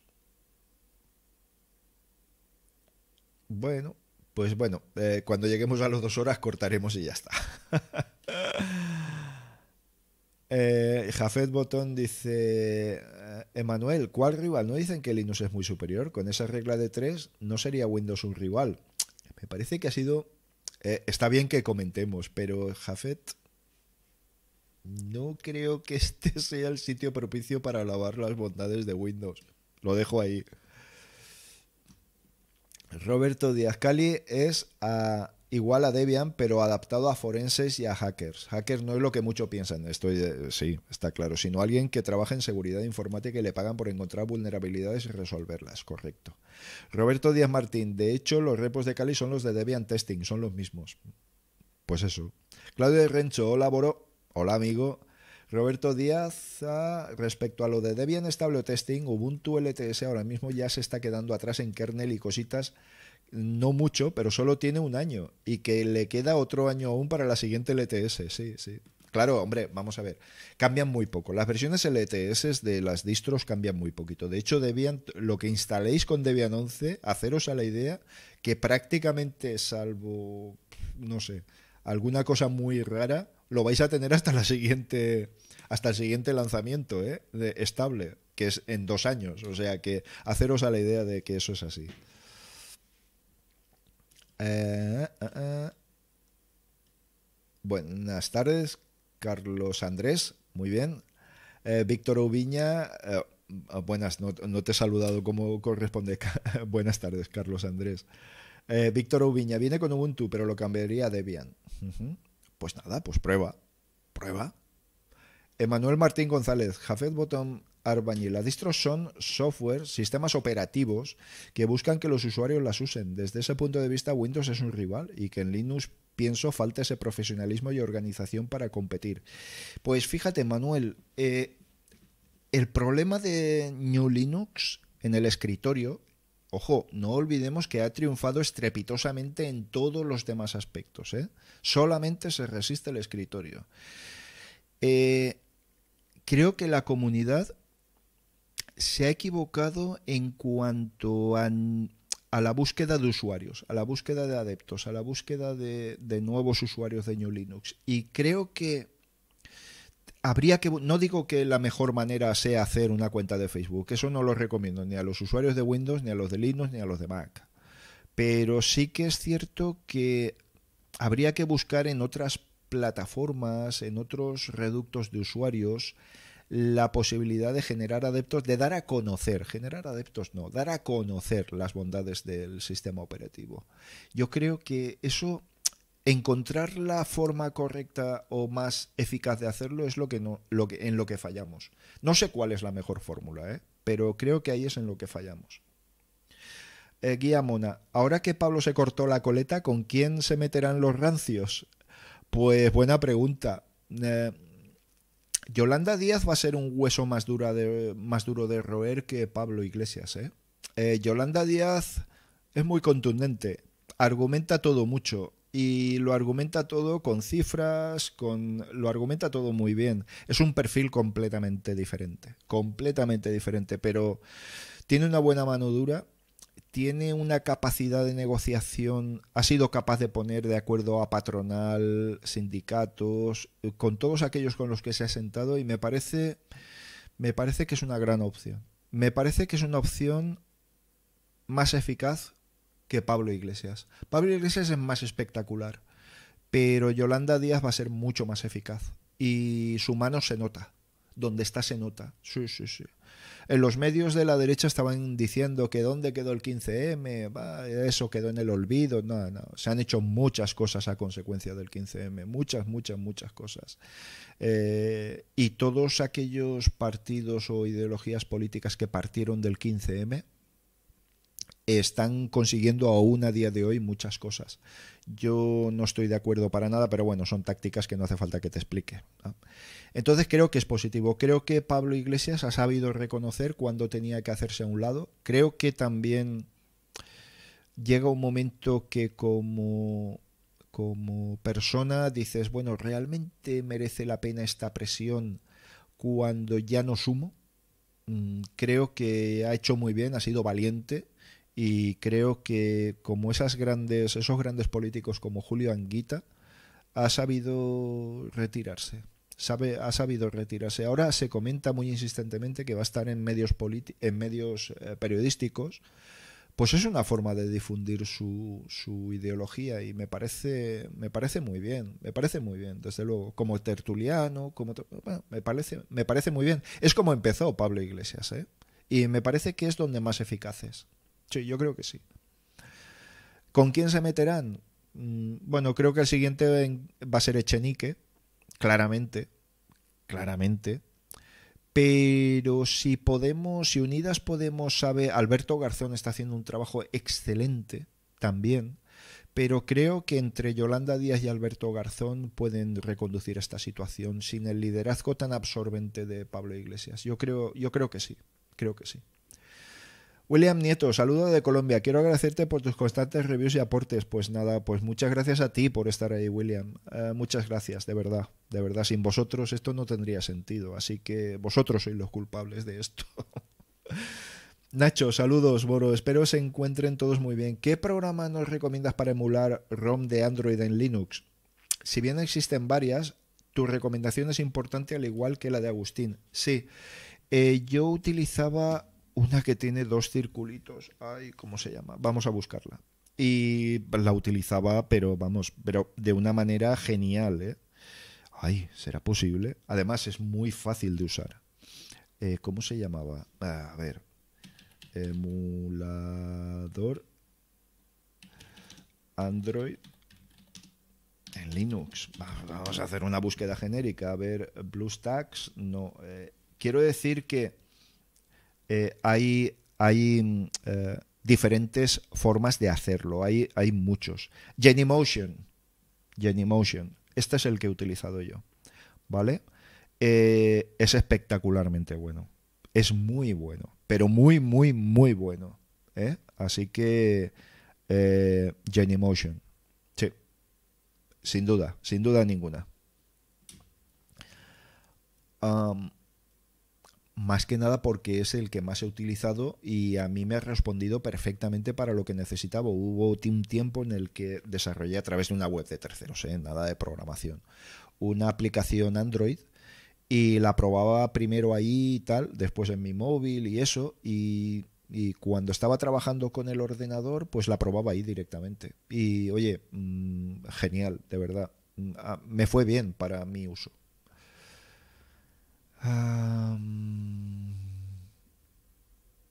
Gonzalo Martínez Arancibia. Hola, Boro. Te quería preguntar cómo le haces para lidiar con las veces que por tu trabajo no has podido participar de fechas importantes en tu vida familiar.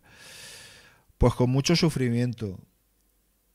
Yo soy una persona muy familiar, muy hogareña, mm, muy apegado a, los míos. Eh, mis chicas son mi mundo. Eh, No han habido muchas fechas muy señaladas, pero sí que una noche buena sí que me tuve que quedar en el camión porque no había forma. Quiso mi jefe venir a por mí y le dije que de ninguna manera se perdía en la noche, que era una, bueno, pues era mi era un problema que había surgido y no había que darle más vueltas. Em, yo lo llevo lo llevaba mal los domingos eh, eh, estar comiendo y decir, bueno, que me tengo que ir, me voy y a lo mejor mi hija coger su coche, yo el mío para ir al mismo sitio, en fin, algo que no es recomendable de una de cara a la sostenibilidad y todo esto, pero bueno, había veces que no había más más solución. Lo llevo mal, lo llevo mal, pero también te digo que con el tiempo me he ido acostumbrando, me he ido acostumbrando. O sea que, bueno, como siempre la, la paciencia y la experiencia pues ayudan mucho. Gonzalo Martínez. Y lo otro es que tengo mucha curiosidad por escucharte hablar en valenciano. ¿Pudieras cerrar este directo despidiéndote en valenciano, por favor? Claro que sí. No hi hauria cap problema en fer-ho. Cap problema. Eh, de fet, algunes voltes he intentat fer algo en valencià. De fet, Carles també eh, ho ha intentat, un grup de Telegram, però bueno, entre que jo no vaig poder participar i res d'això, mm, ha sigut prou difícil, difícil. Eh, no m'importaria no fer uns vídeos en valencià, no m'importaria de cap manera. I pense que podria ser una contribució important a la nostra llengua i intentant que no caiguera en el desús. Eh, crec que seria prou important. Així que, bé, eh, despediré aquest vídeo en valencià, clar que sí. Franklin Rivera, maestro, escucho mi propuesta acerca de la enumeración de los directos. No veía número romano desde hace cinco años. Tú eres uno de los principales culpables, Franklin. Un tío que hace el esfuerzo de ver todos los vídeos, incluyendo los primeros en los que parezco una estatua de cera, me parece que merece ya eh, cualquier tipo de esfuerzo. sí, sí, sí, sin duda. Roberto Díaz, hace poco retiré el módulo de 8 GB que tenía y le puse uno de 16 que tenía ya. No los mezclo porque son distinto tamaño y marca. Además, mi placa es paralela, me lo dijo un usuario del grupo de Telegram. No, no, no, Roberto, no hay ningún problema. ¿eh? Siempre que sean de la misma velocidad, mmm, instálalas. Y además en doble canal. Sí, hombre, sí. Instálalas y en doble canal. Es que vas a tener un mejor rendimiento. No pasa nada por tener 12 gigas de RAM o tener... No, no, no, en absoluto. Eh, pues tendrías, pues eso, pues 16 eh, serían 24, ¿no? 24 gigas de RAM. Pues oye, ponlo, ¿por qué no? Yo lo haría, ¿eh? Yo, sí, sí, sí. Además, es cuestión de probar, chico. Que no, como mucho, lo que puede pasar es que al iniciar te haga pi, pi, pi, pi, y se queje el sistema, como mucho. Eh, pero porque sean marca y capacidades diferentes no hay ningún problema. El problema sería con las velocidades, que automáticamente te cogería la velocidad de la inferior, ¿vale? Pero tampoco sería un problema. Si supieras los inventos que he hecho cuando he montado equipos para algunos, bueno, algunas personas necesitadas y todo esto, y he montado equipos de, de, de desguace y todo esto, los, la, madre mía, los injertos que se hacen son brutales. Ya, pruébalo, pruébalo. Jafé Botón, Emanuel, si son filosofías distintas no puede ser un rival. En mi opinión, creo que ni Linux ni los Linuxeros deben competir con Windows, porque muchos de ustedes usan sus servicios. Sí, pero intentamos no usarlos. Intentamos no usarlos. Y eh, Windows no es filosofía. Windows es uh, beneficio, es una gran multinacional y va a su beneficio. Y créeme que muchos de las, de las distros que tenemos en New Linux están mantenidas por por amor a la ideología de New Linux. ¿eh? O sea, no el rendimiento a veces es, tal. Eh, son sistemas operativos diferentes y por tanto, por definición, son rivales. Otra cosa es que el enfrentamiento sea desigual. Eso es otro tema, evidentemente.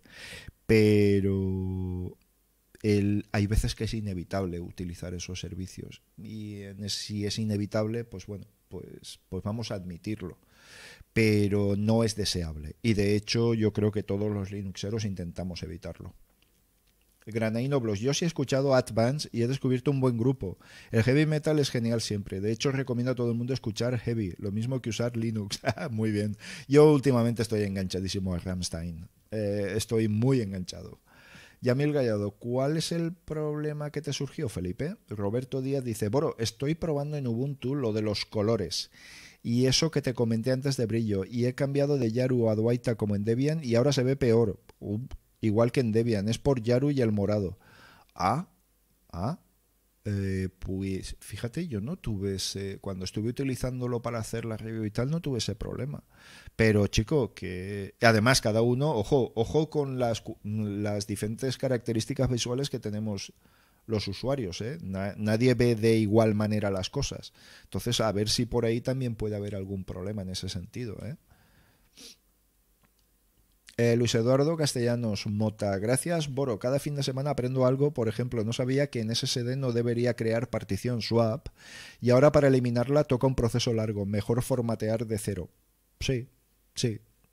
Sí, oye, y lo haces tranquilamente, ningún problema. De hecho, mira, en la instalación que hice de Endeavour, ahí ya te dice si quieres hacer instalación swap. Si no quieres hacer instalación, swap. Si quieres hacer varias modalidades, ¿vale? Eh, desde luego, con SSD nunca hay que utilizar swap, nunca. Preferible invertir en un poquito más de RAM y ya está. Eh, Quantum Space, perdón por mi expresión, tal vez el disco se haya jodido. sí, sí, no, pero es muy descriptiva. King Cold, de navegador me he descargado el último Opera GX, te incluye VPN, me está gustando. Sí, sí, sí. Opera yo lo he utilizado como segundo o tercer navegador, recordad que yo separo por navegadores, es decir, utilizo Chrome, Chromium y Firefox. En su momento utilicé Opera, eh, otro que ahora no recuerdo, que es así en tonos verdes, pero hace Delfin, no Dolphin, ¿eh? ¿eh? Dolphin, bueno, no lo sé. El caso es que, que, he utilizado siempre diferentes navegadores para tener diferentes cuentas de usuarios activas sin tener que switchear entre unas y otras. Utilizo varios, bastantes usuarios. Eh, soy de la opinión de que nada debe estar bajo una cuenta de usuario. O sea, cuando tienes todo englobado en una cuenta de usuario, si esa cuenta de usuario falla, te falla todo. ¿Vale? Con lo cual, eh, no estoy para nada de acuerdo. Um, y Opera le guardo un buen, sobre todo recuerdo su velocidad. No sé ahora cómo estará, pero recuerdo su velocidad. Incluye VPN, pues le daremos un repasito a ver. José Gutiérrez, ¿por qué tanta competencia en distribuciones de un Linux? ¿No deberían de centrarse en una distribución universal configurable? Con todo a full y con lo último en software y no dividir sus esfuerzos. Esa, ese argumento se ha debatido 20.000 veces. ¿Y sabes cuál es la conclusión? Que no llegamos a una conclusión. Es una de las ventajas de New Linux, que eh, puedes encontrar aquello que exactamente se adapta a tus necesidades como un guante, porque hay tanto donde elegir, pero por otra parte sucede eso mismo, que como hay tanto donde elegir, pues a veces los usuarios se pierden, se pierden. Por eso es importante los que hacemos tareas de difusión, el intentar aconsejar bien, intentar aconsejar bien es muy importante. Al final, al final tienes tres ramas, ¿vale? Eh, la rama de Fedora, la rama de Arc, la rama de Debian, como, como ramas más importantes, ¿vale? Y, y ahí tienes unas distribuciones que son emblemáticas, ¿no? En Fedora, Fedora, evidentemente. En Debian tienes Ubuntu, Mint, la propia Debian, más otras, Deepin, el Thorin, etcétera, etcétera, tienes muchas otras. Y en la rama de Arc, pues entre Manjaro y Endeavour estaría ahí la cosa, antes Antergos, ahí estaría la cosa, ¿vale? Eh, no sé si es malo que haya tanto, no lo sé, sinceramente no lo sé. Pero el caso es que está. Y el caso es que son muchos desarrollos y al final Tú fíjate que hoy por hoy yo no creo que la diferencia esté tanto en el sistema operativo, en la versión, en la rama que utilices, sino del entorno de escritorio que utilices. Y ahí tenemos cuatro, es decir, eh, tenemos Nome, tenemos Plasma, tenemos eh, XFCE basado en Nome, eh, ¿me entiendes? O sea que al final yo me estoy dando cuenta con el tiempo, bueno, ya hace tiempo que me di cuenta de ello, pero que al final es más importante el entorno de escritorio que la distribución que corre por debajo. Yo creo que eso, esas diferencias se están diluyendo mucho. Emanuel Martín González, Jafet Bottom, me parece que la idea detrás no tiene que ver en este caso. macOS es rival de Windows y tiene ideas diferentes, tanto como lo es Fedora con Debian. Jonathan Roberto García Benítez. Hola Boro, saludos desde Perú. Tengo una Intel Celeron doble procesador con 2 GB de RAM, soporta 64 bits. ¿Qué distro me recomendarías con 2 GB de RAM? Es que hay tan pocas ligeras, ligeras, de verdad. Eh, si quieres algo modernito y tal, échale un vistazo a MX Linux. Eh, échale un vistazo a MX Linux y mira a ver si con 2 GB de RAM te funciona bien. Yo creo que sí, que te va a funcionar bien. ¿Vale? Linux Lite y todo esto luego al final tienen una ocupación de RAM muy importante. Tu limitación es la RAM. Si tienes disco mecánico, hazle una buena swap y yo probaría MX Linux. Sí. King Cold. De móvil en este momento tengo un Android, pero tengo ganas de pasarme a iPhone. En las últimas actualizaciones veo que le han metido a la seguridad y por entorno tengo el Apple y el TV Mac. Claro, es que tengo el Apple TV y el Mac. Si tienes ese entorno de Apple como usuario geek, te diría que... Jolín, qué mal me sabe recomendar esto. Vale, que te pasaras a iPhone. Sí, a iOS. Sí, sí, no lo, no lo veo mal. Pero ojo con el tema de la seguridad. Y es lo que estábamos comentando antes. Eh, eh, la seguridad te dicen que se ha incrementado, te dicen que es mejor, que tal. Vale, pero tú no tienes forma de comprobarlo. Tienes que creértelo como un acto de fe. ¿Vale? Ese es el problema. Entonces, si tú confías ciegamente en Apple, bueno, pues oye, es tu decisión. Pero no puedes comprobarlo, ¿eh? Así que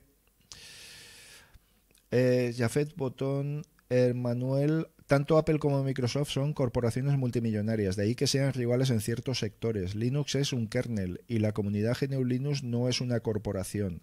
Sí, pero es un sistema operativo. Linux junto con GNU conforman un sistema operativo de usuario. Entonces ocupan terrenos diferentes y a lo mejor estos usuarios estarían en Mac o estarían en Windows. Con lo cual es una rivalidad muy desigual en el, en el escritorio, pero es una rivalidad. Celomán, Roberto Díaz Martín Junquera, uh, la bandera arcoiris, la bandera arcoiris. Muy buena significación y un colectivo que, que tiene que, que luchar por sus derechos en pleno siglo XXI. Lamentable. Lamentable que a estas alturas tenga que luchar por sus derechos. Pero bueno, bien. Antes de Huawei, con el Xiaomi Mi A1 instalé Lineage sin las gaps y no aguanté sin Google. Eso me ha pasado a mí, ¿eh? Pero es porque no tienes alternativas, ya que es Android puro. Huawei está preparado para eso. Seis meses van ya. Sí, pero no acaban de dar con el truqui. ¿eh? De hecho, las ventas de Huawei han caído en absoluto picado. Eh, sin solución. Sin solución. Eh, Yo tengo Lineage con las gaps, con las eh, Pico gaps, que es lo mínimo imprescindible para tener la Play, la Google Play y poco más, ¿vale? Poco más, porque hay algunas aplicaciones que no están, no son libres y que tengo que utilizar eh, por fuerza, entonces al final me veo obligado. Pero el repositorio de Fedroid está muy bien, muy, muy bien. Y, luego a través de APK Pure o, APK Mirror puedes instalar esas mismas aplicaciones. Ah, las aplicaciones que puedas tener en Google Play. Otra cosa es que te funcione y no sin las gaps. Eso ahí ya habría que probar. Pero bueno. Kevin Ruiz, saludo desde El Salvador, Boro. Saludos, amigos, saludos. Felipe Martín, instalé Debian normal, pero al reiniciarse no hizo nada. pues eso es un problema. Felipe, eso es un problema. Eh, prueba, prueba hacer una instalación con testing a ver o, con Linux Mint Debian Edition o algo parecido. Carlos Andrés Cardona, Fedora 34 con Nome, estoy enamorado. Ese Nome 40, ¿eh? Ese Nome 40 es que es una pasada. Es una pasada. Debian igual, oye, igual llega en la siguiente, en la siguiente versión. Yo de momento me quedaré en 338, que creo que ha alcanzado un grado de evolución muy importante y tengo todas mis extensiones las que necesito y evidentemente si al final instalo Debian estable es lo que voy a tener. 338.4. Creo recordar que era 338.4. Efectivamente, 338.4. Ahí está. ¿Vale? ¿Lo veis? Sí, ahí está. Fantástico. ¿Cuánto tiempo llevamos? Ah, una hora y tres cuartos. Bueno, bien, bien, bien. Eh, voy a beber otro poquito de agua.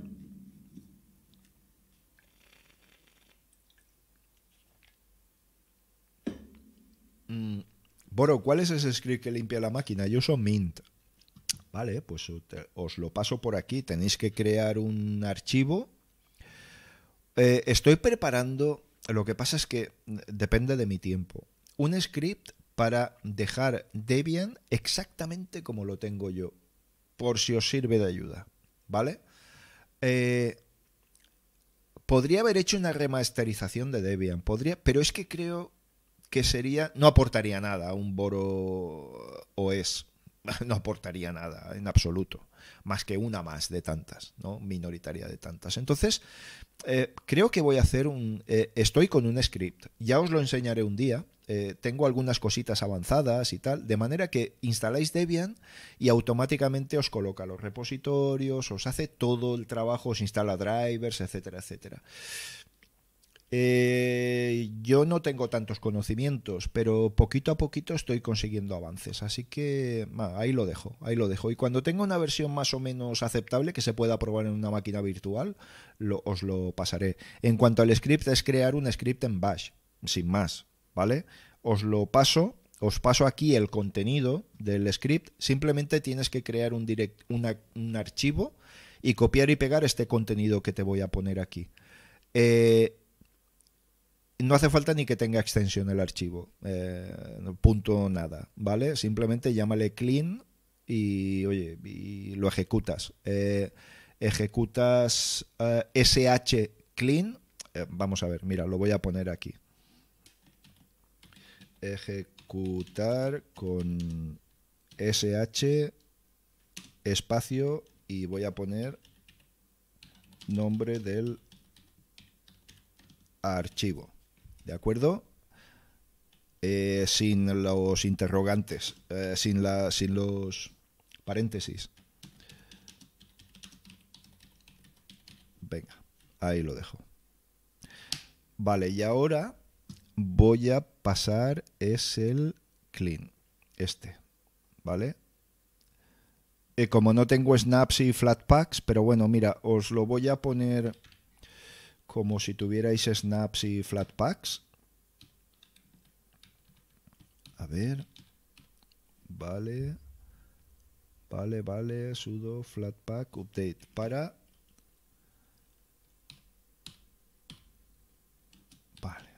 A ver, voy a dejarlo estéticamente, que esté todo igual. Vale, guardamos y ya copio y pego. Copio y pego aquí. Uf, lo ha dejado hecho un desastre. Ah, qué rabia me da esto. Qué rabia me da esto. En fin. Ay, Dios mío. ¿Por qué hace esto? A ver, es que si le doy al enter me va... Si le doy al enter... Nada, no hace ni caso. Bueno, bien, pues me temo que no va a ser posible. Eh, voy a hacer un vídeo voy a hacer un vídeo y os dejará enlaces para poder descargar el script y creo que será mejor. De todas formas, ahí lo tienes, quiero decir, eh, te lo dejo ahí y te dejo esto. Así que, a ver, no me deja porque me paso... Madre mía. Ah, qué, qué, rabia me dan estas cosas, por favor. Mirad, aquí lo tengo, ¿vale? Script en el minuto... A ver, ¿qué minuto tenemos? 1.52, vale, me lo apunto. 1.50, ¿vale? Ahí simplemente tenéis que copiar eso, teclear eso y ya está. Qué rabia. Es que mandaros esto va a ser absurdo. En fin, vale, pues nada. Ah, ¿Probaste en reinstalarlo nuevamente, Felipe? Además en descargar y verificar la imagen desde la página. Roberto Díaz, Boro, hazme caso, Huawei sin gaps. No es tan difícil, no tiene nada que ver con tu Lineage. Yo tampoco era capaz con Lineage, pero Huawei tiene un sistema muy bien preparado y si no, puedo devolverlo. Sí, Roberto, sí. Eh, de hecho, lo he estado valorando, ¿vale? El problema no, no es que sea un problema, es que a mi aparato aún le queda mucha vida útil y el problema de las gaps yo lo he tenido sobre todo con la empresa. En este teléfono tengo la tarjeta, no sé si se verá, a ver, tengo el teléfono de la bueno, las dos tarjetas, vamos, la tarjeta de la empresa y la mía personal. Y al final tengo que utilizar algunos servicios de Google, sobre todo relativos a Google Maps. Pero bueno, sobre todo, ¿eh? por lo demás, sinceramente, creo que podría vivir sin ello. Emanuel Martín, eh, Jafet Botón, me parece que estamos mezclando. Es difícil con 200 caracteres. Me refiero a Linux como el kernel. Alejandro Forner, a mí me gustaría hacer vídeos de YouTube, pero mi voz se fastidió con un golpe de clavícula. Ostras, madre mía. Eh, chico, eh, tú hazlo y ya. Seguro que si tienes algo que expresar, ahí queda ya. Y yo, yo no me preocuparía por esas cosas. Carles, la versión gratuita de DaVinci no me permite renderizar con la gráfica, o por el momento no he conseguido hacerlo funcionar, y la verdad se nota y mucho, se nota muchísimo, y yo no puedo hacerlo tampoco, ¿eh? Yo no puedo hacerlo tampoco, y lo echo mucho de menos. ¿Qué, ¿Cuál es el script para limpiar? No sé, al final. Al final voy a tener que dejároslo. A ver, a ver de qué manera puedo hacerlo de una manera rápida sin que se vea. Vale, lo dejaré en las notas del vídeo, ¿vale? En las notas del vídeo os dejaré un enlace de, de, descarga, ¿de acuerdo? Venga, pues así, así lo haré, que me parece que va a ser la mejor solución. Venga, eso me gustas. Oye, estamos batiendo récords, ¿eh? Eh, Emanuel Martín, perdón, me refería con Linux a las distribuciones y si hay cierta organización depende de la distro. Canonical es una corporación, Red Hat también. Vale. Guiamon, ahora es tiempo de comuniones. ¿Recuerdas la tuya? sí, sabéis que soy creyente. Sabéis que soy creyente y la recuerdo ya por entonces con cierta ilusión. Mm, tenía cierta ilusión. Te sientes el protagonista. Es, es un día bonito. Es un día bonito. Yo lo recuerdo con agrado ciertas cosas, todas, ¿no? Hace ya muchos años de esto. Eh, hace casi. Bueno, no lo voy a decir. Pero sí que lo recuerdo con mucho agrado. Eran tiempos más modestos, tiempos en los que las comuniones no eran mini bodas como ahora, eh, pero con mucha alegría. La familia toda junta, era maravilloso ver a mis tíos voceando y tal. Ah, lo recuerdo con cariño, con mucho cariño. Sí, mucho, mucho cariño. Emanuel Martín, a mí también me resulta difícil con 200 caracteres, dice Jafet Bottom. Ah, Kevin Ruiz, en estos momentos es donde amas a Linux. Mi PC principal está en bootloop con Windows e intento repararlo. Espero que llegue un día donde la mayoría de programas importantes estén en Linux. Pues bueno, en nuestras manos está con las pequeñas acciones. Pero fijaos, es que yo ahora mismo como probablemente no utilice una herramienta puramente profesional, yo no echo en falta eh, o, no contemplo la posibilidad de tener que pasarme a Windows para utilizar una herramienta determinada. No, no, no. no. Eh, Quantum Space. Bueno, he oído que OnlyOffice está basado en el Office de Google. Pues lo desconozco. Quantum Space. Lo desconozco. Eh, bueno, eso de todas formas no sería una garantía de compatibilidad con Office. Pero bueno, supongo que Google es uno de los grandes y sus ficheros tendrán, habrán buscado la manera de ser muy compatibles con Office. Puede ser una buena opción, OnlyOffice. La Barta lo recomienda mucho y, oye, si lo recomienda la Barta. He hecho en falta Lucas González, sí, yo también. Guillamona, sí. Pero bueno, no sé por dónde andará. Eh, nada, esta vez eh, te echamos de menos, Lucas. Millán Aventura, las grandes empresas ya han tomado de nosotros todo lo que quisieron. Nunca es tarde, nunca es tarde. Siempre generas nueva información, siempre generas. A mí estos, hay una, fíjate, como curiosidad, eh, estos altavoces inteligentes que al final, no entiendo muy bien la utilidad que tienen, eh, más que como algo exótico geek, ¿vale? Pero bueno, sí que es cierto que Alexa o Google, ¿qué tiempo va a hacer hoy? Pero bueno, te da una cierta información y tal, pero más allá de eso, al final yo la mayoría de ocasiones eh, han sido de ver hasta dónde puede llegar el asistente, ¿vale? Eh, eso de que estén todo el día monitorizando con el micrófono abierto, pues ¿qué queréis que os diga? En software privativo mm, no me gusta nada. Televisiones que tienen la webcam incorporada, no me gusta nada. Eh, se ha demostrado en Samsung que tienen activos los micrófonos, las webcams, etcétera, etcétera. Así que, bueno, mientras eso sea software privativo y no se pueda auditar lo que hacen en realidad, no me fío. Ah, y fíjate la cantidad de información, cualquier conversación que puedas tener en tu casa, fíjate si queda información aún por recopilar. Millán Aventura, Caden Life, yo utilizo Caden Life, pero no he encontrado la manera, sí que está el, el codec NVENC, etcétera, etcétera. No, no he podido renderizar con la GPU. Eh, de todas formas, Caden Life es mi favorito, sí. Felipe Martín, Yamil Gallado, sí, probé reinstalándolo, tal vez me faltó verificar la imagen, la verdad, no lo he hecho ni una vez. En realidad es necesario. Millán Aventura, Calamarines, ha retirado un mensaje. Millán Aventura, yo uso ahora para los vídeos Caden Live. Sí, yo también, yo también. Desde, además, está evolucionando bien y, la versión que tiene que va a tener Debian 11 es lo suficientemente moderna y segura. Sí, al final acabaré instalando Debian estable, ya veréis. Uh, Jafet Botón, uh, Millán Aventura. De hecho, usas en tu componente de tu PC hardware fabricado por grandes empresas. Es como bendecir el pan y maldecir el trigo. Sí, pero es que estamos hablando de software, no de hardware. Eh, vamos a ver. Eh, de todas formas, tú activas en el hardware lo que quieras a través del software, de tu sistema operativo, de tu BIOS, etcétera, etcétera. Está. Eso es hablar de cosas absoluta y totalmente diferentes. Completamente diferentes. Millán Aventura, depende de cómo se guarde el archivo Office.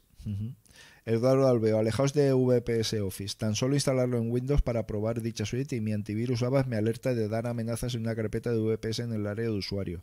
Sí, pero cuidado con los falsos positivos y todo esto. ¿eh? eh mucho cuidado con esto, porque para eso eh, utilizar VPS en, en Linux tiene mucha mayor garantía que en Windows, evidentísimamente.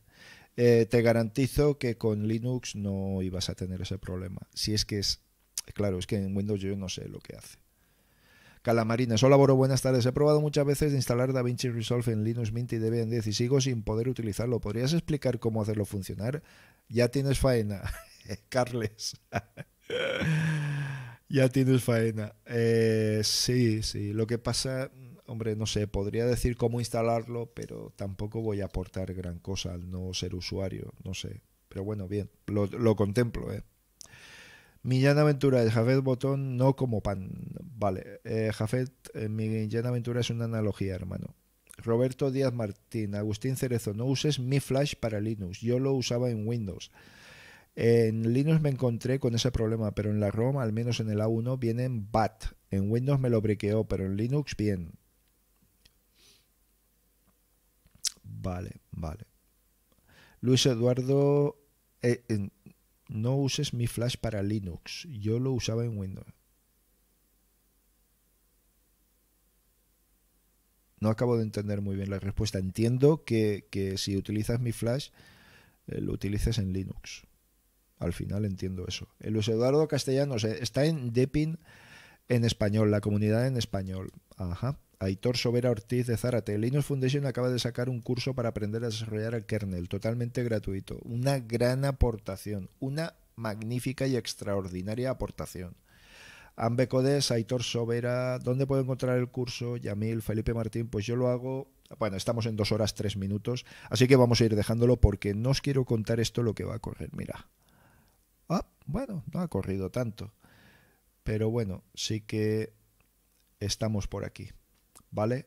Bueno, bien. Eh, por fin te pillo en directo, Sheldred. Grande. Pues sí, sí, sí que estoy grande, sí. Ah, vale, vale. Vale. A ver, a ver, a ver. Había una. Eh, ¿Por qué en la página de Debian la versión pesa 690 y en otros pesa 1.9? Porque estarás escogiendo el CD o la instalación net o la net install. Eh, tienes que buscar el DVD 1 de instalación de Debian, ¿vale? En la página. Um, vale, bueno, lo dejamos aquí porque, bueno, ya no, ya no tiene ya no tiene eso son muchas ya nos pasaríamos demasiado bueno ahora me despediré en valenciano eh, pero vamos eh, desearos que tengáis una buena semana que disfrutéis mucho eh, de la vida y que ya viene el calorcito aquí en España al menos los amigos americanos es diferente y nada que seáis muy buenos gracias a todos i totes i nos vemos en un siguiente directo i ara en valencià. Eh, gràcies per haver assistit a aquest eh, directe. Eh, estic molt satisfet de com s'ha desenvolupat i pense que és una bona, una bona manera de poder inter interactuar amb tots vosaltres. Així que moltíssimes gràcies, es veiem en un següent directe i eh, teniu que ser bons i responsables, com sempre. Gràcies, adeu.